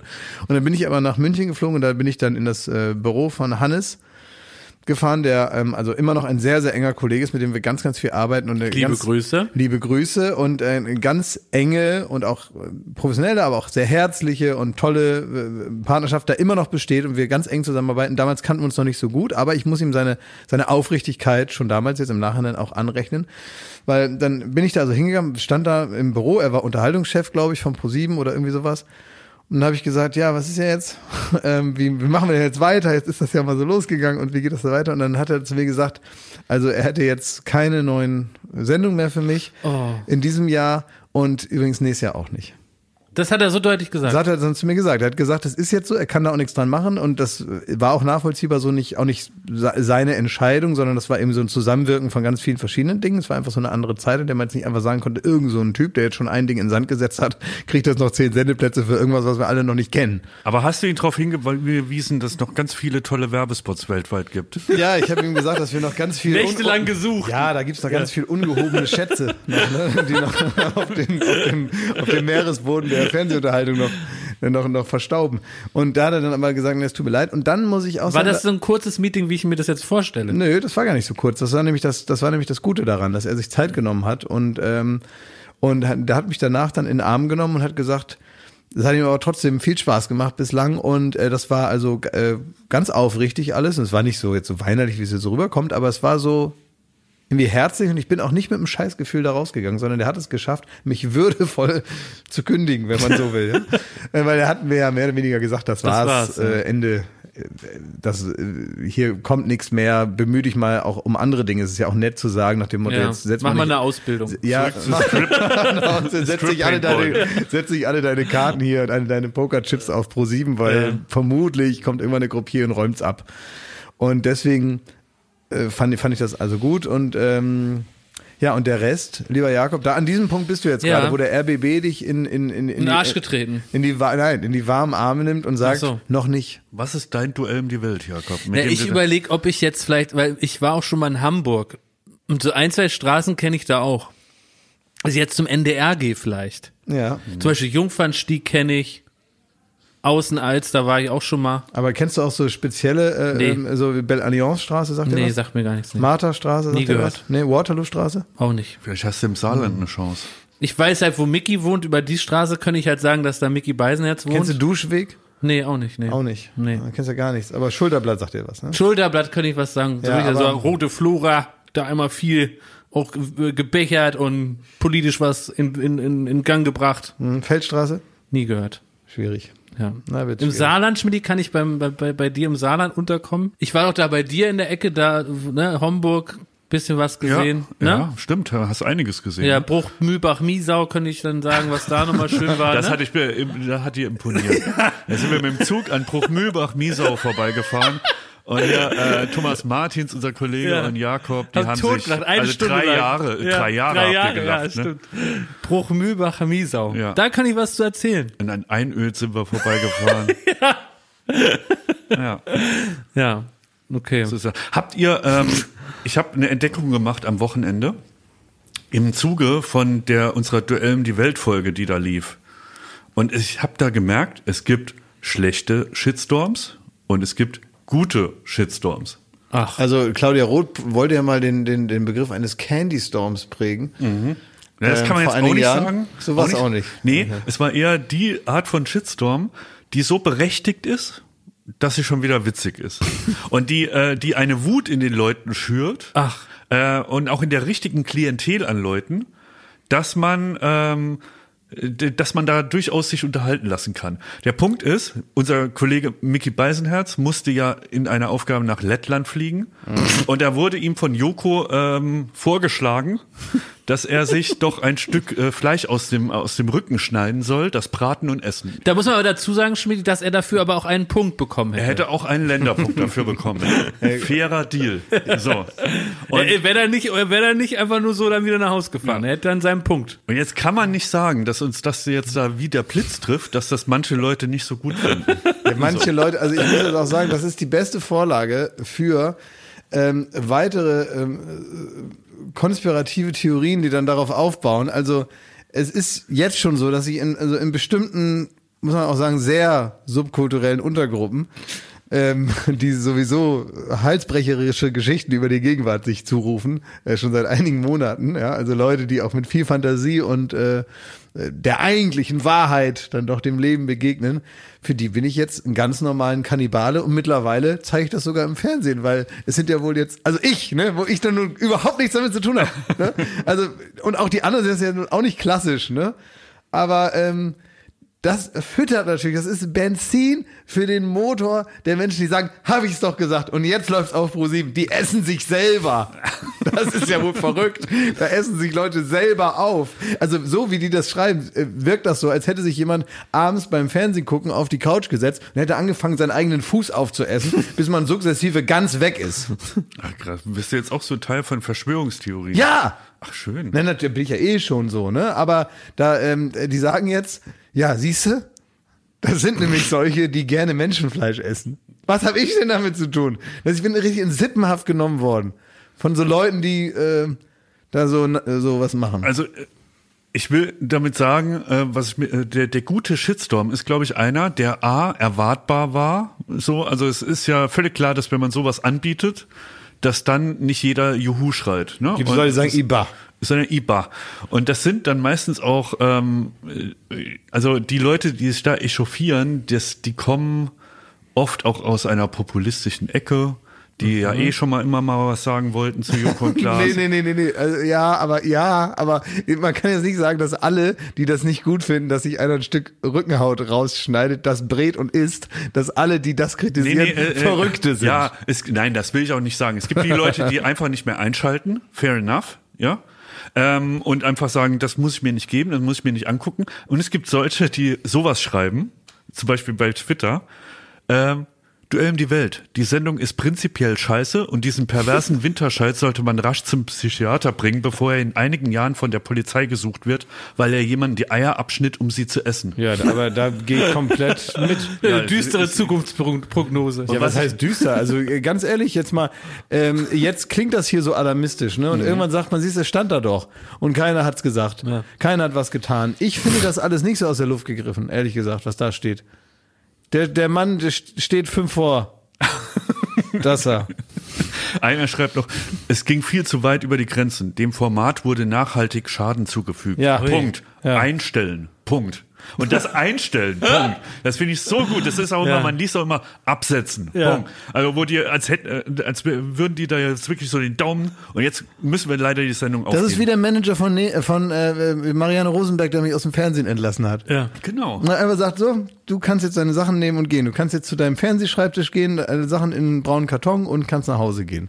So war das. Du hast ja das beste Rezept schon mitgegeben. Also es zwingt einen ja niemand, sich sowas anzuschauen, was einem nicht gefällt. Was auch vielleicht gegen den eigenen Geschmacksvorstellung verstößt. Das da bin ich ja bei dir, Klaas, das kann man ja nachvollziehen, dass man sagt, das findet man jetzt gar nicht so toll, dass jemand was aus dem Rücken sich äh, brät und isst. Aber man kann doch jederzeit dann was anderes gucken. Ja. Oder man kann auch ausmachen. Oder ich, ich frage mich immer, wer macht denn dann seinen Laptop, wer klappt seinen Laptop auf und schreibt mal eine gepfefferte Nachricht, dass wir abgesetzt gehören. So, also da weiß er schon, wo da ungefähr das Mindset ist. Wieso? Also ich finde jetzt nicht, ähm, nee, sehe ich anders. Also Es hätte ich, keine ich Folge sage, Duell gegeben, wenn wir darauf Man, man kann doch jetzt nicht sagen, also wir akzeptieren jetzt, dass hier äh, Programm 9 oder Programm 7 auf meiner Fernbedienung, das, ka- da ist immer Kannibalismus, kann ich ja wegschalten und kann dann auf Sat 1 das große Backen gucken, wenn mich das mehr interessiert, als jetzt das große Beinbraten. ja, also so, das ist, kann jetzt auch nicht so sein, also da bin ich jetzt nicht bei dir, Jakob, dass man sagt, ja, weiß man ja, dass da auf Programm 7 Menschen gegessen werden. Also jetzt äh, für alle Leute, die es nicht gesehen haben, ne? Mickey Beisenherz hat die Aufgabe nicht Gemacht. bestanden, Also nicht. hat keinen Länderpunkt Ja. gekriegt, hat sich etwas echauffiert Mhm. und er ist auch nicht so den Weg mitgegangen, der da in, äh, von dem Künstler, der das angeboten hat, ähm, suggeriert wurde, dass das eine Konsumkritik ist.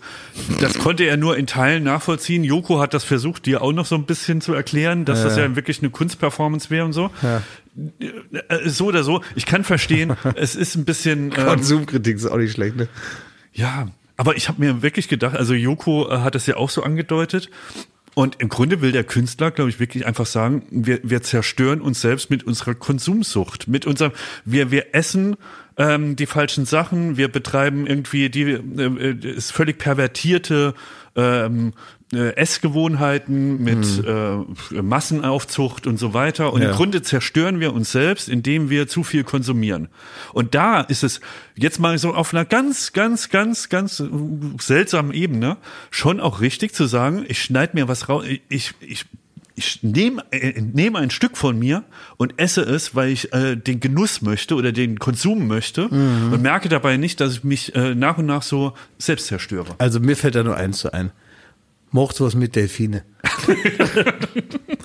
Klaas, du bringst ja ab und zu Worte mit, die im Grunde dann für immer im Duden gestrichen werden sollen. Ja, habe ich auch wieder was. Hast du auch, ich, ich würde heute auch mal gern eins einreichen und vielleicht könnt ihr dann mit darüber entscheiden, ob wir das auf diese Streichliste packen und dann schon im nächsten Duden 2022 ist das, kann, darf das Wort nicht mehr vorkommen.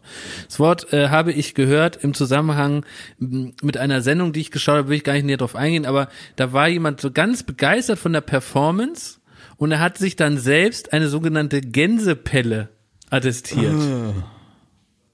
Und das ist praktisch so ganz ein witziges Wort für Gänsehaut. Und man sagt dann so witzig, ich hatte Gänsepelle. Naja. Und da habe ich gemerkt, dass ich mich sofort übergeben musste.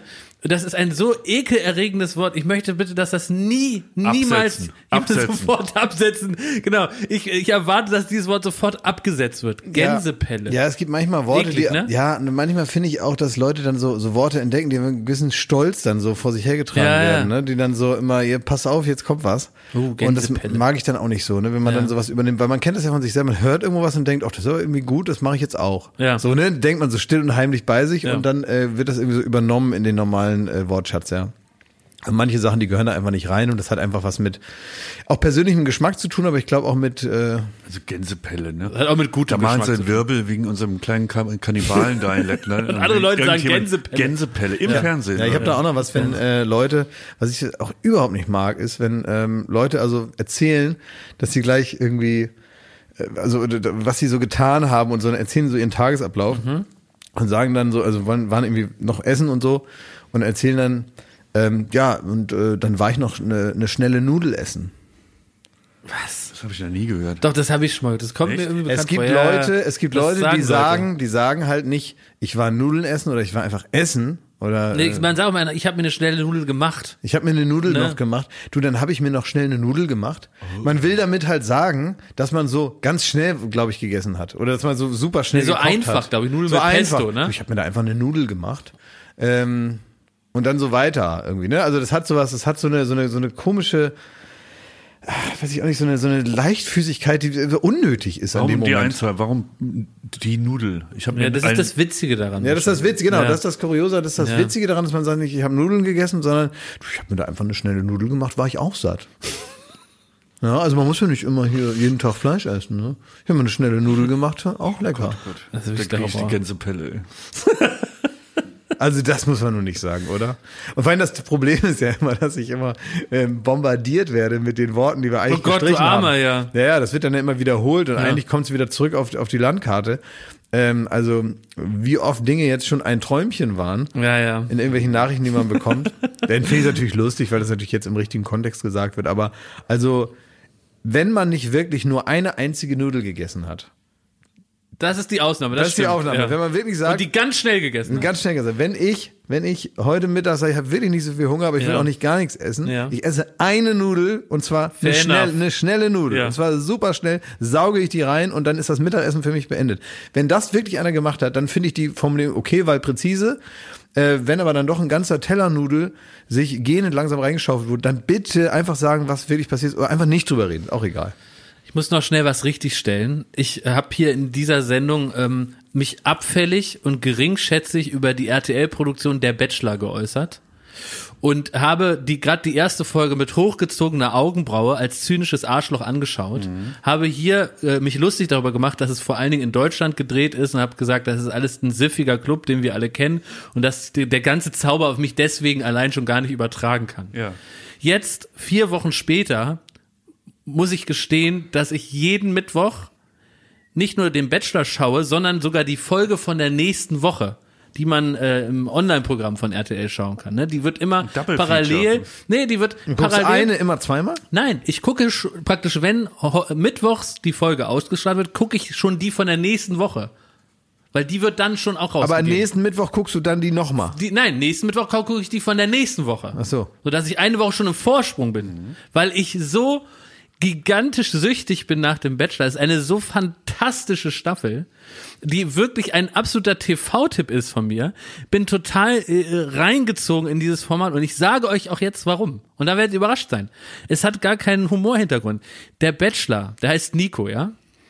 Und das ist das erste Mal, seit es diese Sendung gibt, dass ich den Eindruck habe, dass jemand, und das ist das Kuriose daran, die Offenheit mitbringt, diese Frauen, die da dabei sind, wirklich kennenzulernen. Sag mal. Das klingt absurd, aber der wirklich die Offenheit, die kennenzulernen, Junge, also, der ja. lässt sich auf die ein. Das höre ich mir Und nicht an. das, obwohl, ja, so Bachelor wird ja so gedreht. Da ist dann ein Einzeldate. Ja. Und dann machen die das so, was weiß ich, die tanzen in der Scheune, ja. Mhm. Und dann ist oben in der Scheune ist eine Bank hingestellt auf dem, auf dem Heuboden und da sind so sechs Lampen aufgestellt, die auch ganz heiß sind und ganz warm, wenn man da drin ist und die, die strahlen auf diese Bank und die ist ganz unnatürlich eingeleuchtet und ein paar gemütliche Kissen und eine Decke, unter der man fummeln kann und dann weiß man, wir als Fernsehmacher, dass fünf Meter dahinter steht das Team, wahrscheinlich hinter auch so einem Heuballen, Ja. zu fünft, Ja. drei Kameras Minimum und filmen das. Und da sollen die dann so ein bisschen knutschen, ne? Und das ist normalerweise witzig und da kann ich mich drüber amüsieren. Der Bachelor in dieser Staffel schafft es aber, dadurch, dass er wirklich offen ist und sensibel, diese ganze äh, seltsame Situation praktisch zu eliminieren zugunsten von echten Gefühlen. Nein. Und deswegen schaue ich das richtig Aber gerne. ist das dann überhaupt noch, macht das noch Spaß? ja, es macht noch Spaß, weil man sich natürlich mitfiebert, für wen entscheidet er sich jetzt, wo Ja, aber ich will ist das- am besten, äh, wo ist am meisten, er hat auch alle vier Du willst doch die Peinlichkeiten beim Bachelor ja, sehen aber und das, das ist, Rumgestammel und nein, die gestellten nein, Situationen. Genau, das und will man eigentlich, aber in dieser Staffel bin ich wirklich fasziniert davon, dass es einfach schön ist, sich hier jemand beim Verlieben Ich, anzugucken. ich will das hier Ganz nicht, unko ich unzynisch. will das nicht Ganz unkommentiert. Ja unzynisch. eben. Ich will das hier nicht unkommentiert lassen. Es ist richtig eine neue Phase meiner meiner meiner meines also meiner Abstoßens äh, gegenüber äh, dieser Leidenschaft nochmal eingeschaltet. Also man, ich habe nun akzeptiert, dass du das guckst und ich nicht und überhaupt diese ganze Welt dir Spaß macht. Also- Schmidti wird's aber auch was- Spaß machen. ja, aber, aber diese, nein, aber das lieben. ganz ehrlich, mich regt es schon auf, dass ihr mittlerweile, ihr habt gestern, heute ist Mittwoch. ja, gestern, heute kommt's wieder, heute gucke ich wieder schon. Gestern habt ihr beim, bei The Masked Singer mitgerätselt. Und zwar ohne jeden Witz. Ja, und? Ja, und? ja. Es ist das allerletzte. Wir und Fantastische Sendung, ja. allerletzte, Sendung. was ihr macht. Weil ich habe gedacht, das wäre Thomas Hayo, es war doch Henning Baum. Ihr seid richtige. Ja. Ich finde das so schlimm. Also was ist denn Was da ist los? dein Problem? Was ist denn dein Ziel? Mein Freund, du musst, musst vielleicht noch 20 Jahre Fernsehen machen und ich sag mal, das wird keine Hochkultur mehr. Zurück ans Lenkrad. Nee, also wirklich, raus aus dem, aus dem, aus dem, aus dem ähm, Passagiersitz hier. Also mal ganz ehrlich, du bist hier nicht, das ist hier keine Stadtrundfahrt.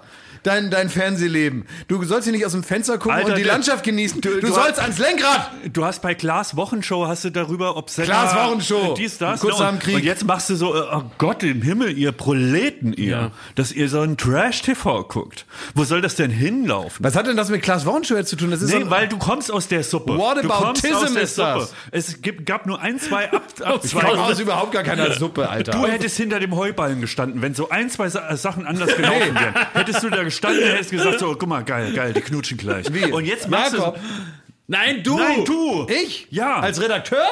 Ja, keine Ahnung. Vielleicht auch als der Moderator, der Nie sagt, so Leben. wird's heute wieder äh, romantisch. Da gibt's doch gar keine Wie Moderatoren. Kathi Hummels bei Promis unter Palmen. So wärst du um die Ecke geschlichen. Merkst du, wie dünnhäutig du bist? Sobald man Na, einmal weil- sagt, weil- dass ihr scheiße mich- seid. Nein, diese Arroganz nervt mich. Ja, Wie kann man denn stimmt. sagen, Trash TV, ihr, ihr Proleten, ihr. Weißt du, Schmidt, ich Nein, sitz hab ich hier, gar nicht gesagt. Ich hab weder ich gesagt- hier, ich ich öffne weder- mein Herz und sag hier mal was Unzynisches. Sag hier mal, das ist richtig schöne Ja. Unterhaltung, richtig warmherzig. Ich gucke das gerne. Liebe Grüße, Nico. Weil ich schreibe zum Beispiel auch mit dem Bachelor gerade aktuell bei Instagram. Dann schreibe ich dem und sage, Mensch, das war wieder so schön. Dann sagt er, liebe Grüße. Und er, dich mag er auch, Klaas. Dich kaltherzigen Arsch mag ihn und er. du scheißt ihm ins und du Gesicht. scheißt ihm ins Gesicht. Der zeigt da seine Gefühle und du scheißt ihm ins Gesicht. Der mag dich gern. Der mag dich gern, Klaas. Was macht es mit dir? Ich kenne ihn nicht. Ich habe ihn Also noch nie Nico, gesehen. liebe Grüße, du machst das super. Gerade die Folge, die jetzt äh, heute noch läuft, die seht ihr jetzt erst im Fernsehen, die ist auch gut. Und ich freue mich jetzt schon, weil bei, bei ähm, online wird man jetzt schon mal die Home Dates sehen können. Werde Und ich mir Klaas, weil- was du dir auch abschminken kannst, ist, mir wenn, das peinlich, wenn- euer Ausbruch hier. wenn Promis unter Palmen kommt, ne, kannst du dir auch Das mal- gucken Schmidt und wir gucken das, Da wir kannst werden es mal hier besprechen. Wir werden es hier besprechen. Ja, So, jetzt machen wir aber, jetzt reicht's, komm. Oder? War jetzt reicht jetzt für heute. ja. meinst? Ich, schöner da, ich Witz. dachte, Willi, heute Morgen gab's, habe ich im Inforadio habe ich ein, ein Interview gehört von diesem äh, von diesem äh, dicken AfD-Mann, ich habe schon wieder vergessen, wie der heißt, über Corona-Schutzmaßnahmen und, und was man nun machen soll die nächsten Wochen, ja, ob die Corona-Maßnahmen gut sind und was er erwartet von der Ministerpräsidentenkonferenz, die ja stand heute heute stattfindet, so so, so, so ein AfD-Hirni, den sie da da irgendwo zu was gemacht haben. Und ich dachte wirklich, das wird das dümmste Gespräch des Tages. ich möchte hier korrigieren und sagen, äh, ich habe Ihnen da in meiner eigenen stillen Einordnung Unrecht getan. Sie wurden hier gerade unterkellert. Also was ich noch sagen will, am Dienstag zwei- äh, 23.30 Uhr ungefähr nach Red Compact läuft wieder Late Night Berlin und was in dieser Sendung sein wird, wo ich mich wirklich sehr freue, ist, du hast ja diese Kinder da äh, rausgetan, ne? Romeo und Pauline, ne? Ja. Und die haben Sido interviewt. Und das habe ich äh, äh, vorhin erst geschaut im Schnitt, ne? Und das ist so witzig geworden, weil der Sido ist ja schon ein harter Macker, ne? Und der macht krasse Videos und fährt da dicke Autos und der, das ist ein Typ, der könnte uns alle drei auch umhauen jederzeit, wenn er wütend ist, ne? Ja, ja.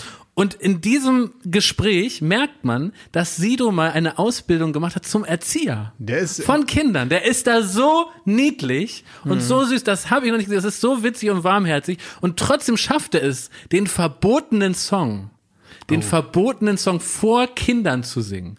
Also es ist eine, eine, sagen wir mal, eine eigenwillige Dynamik. Das muss man sich ansehen. Das will ich jedem ans Herz. Das hat mir großen Spaß gemacht. Ja, ich freue mich auch auf die Sendung. Äh, zu Gast äh, sein werden Hartnett Tesfay und Tarek Tesfu. Ähm, auch ähm, äh, also, äh, Musik gibt es noch, glaube ich, ne? Absolut. Ich glaube, die Mighty Oaks kommen. Die Mighty Oaks, ja. Ja. Also, es ist tatsächlich eine total ähm, äh, abwechslungsreiche, sehr gute Sendung. Ähm, ich freue mich jetzt schon auf äh, Late Night Berlin, nachdem ihr Rätselfreaks da wieder gucken könnt, wer sich da unterm, unterm ähm, Ja. Da unter Also dem einer ist, Klimbimber versteckt einer hat. Ne? ist Gildo Horn, Schmidt. Über den haben wir ja viel gesprochen. Einer ist 100% Gildo Horn. Ja. Absolut sicher. Ja. Ich hoffe, einer von denen ist Professor Meuthen. Eine Service-Durchsage möchte ich noch kurz machen. Sabine, unsere Kollegin Sabine hat mich heute Morgen angesprochen. Die hat gesagt, äh, wenn sie morgens mit dem Bus hierher fährt, da sind immer so viele Idioten. und die nerven einen immer und die reden Ja. dann mit sich selber und schreien da rum und gehen ihr auf den Keks. Und ähm, deswegen wollte ich jetzt hier einfach eine Durchsage machen. Wenn ihr, also in, in Tempelhof steigt sie zu und fährt dann hier zu uns nach Kreuzberg, wenn ihr Sabine da irgendwo seht oder, ihr- oder ihr seid sogar ähm, ähm, einer von diesen Idioten im Ihr Bus. seid ein Idiot. Ihr seid ein Idiot im Bus bei Sabine. Haltet euch jetzt zurück. Seid weniger idiotisch. Haltet das Maul, wenn ihr Sabine seht. Lasst sie in Frieden. Die hat andere Sorgen als euch Idioten. Und äh, wenn ihr euch nicht am Zippel reißt, dann fahre ich mal eine, eine Station mal mit und dann sage ich euch aber mal, was los ist. Wenn allerdings Jakob Lund auf der Warschauer Brücke mal wieder zum Erliegen kommt, dann steigt aus und äh, sagt ihm äh, seine Meinung. Feedback. Und macht Fotos. damit der Mann die Zylinder wieder auf die Straße kriegt oder wie. Alles Gute, alles Liebe.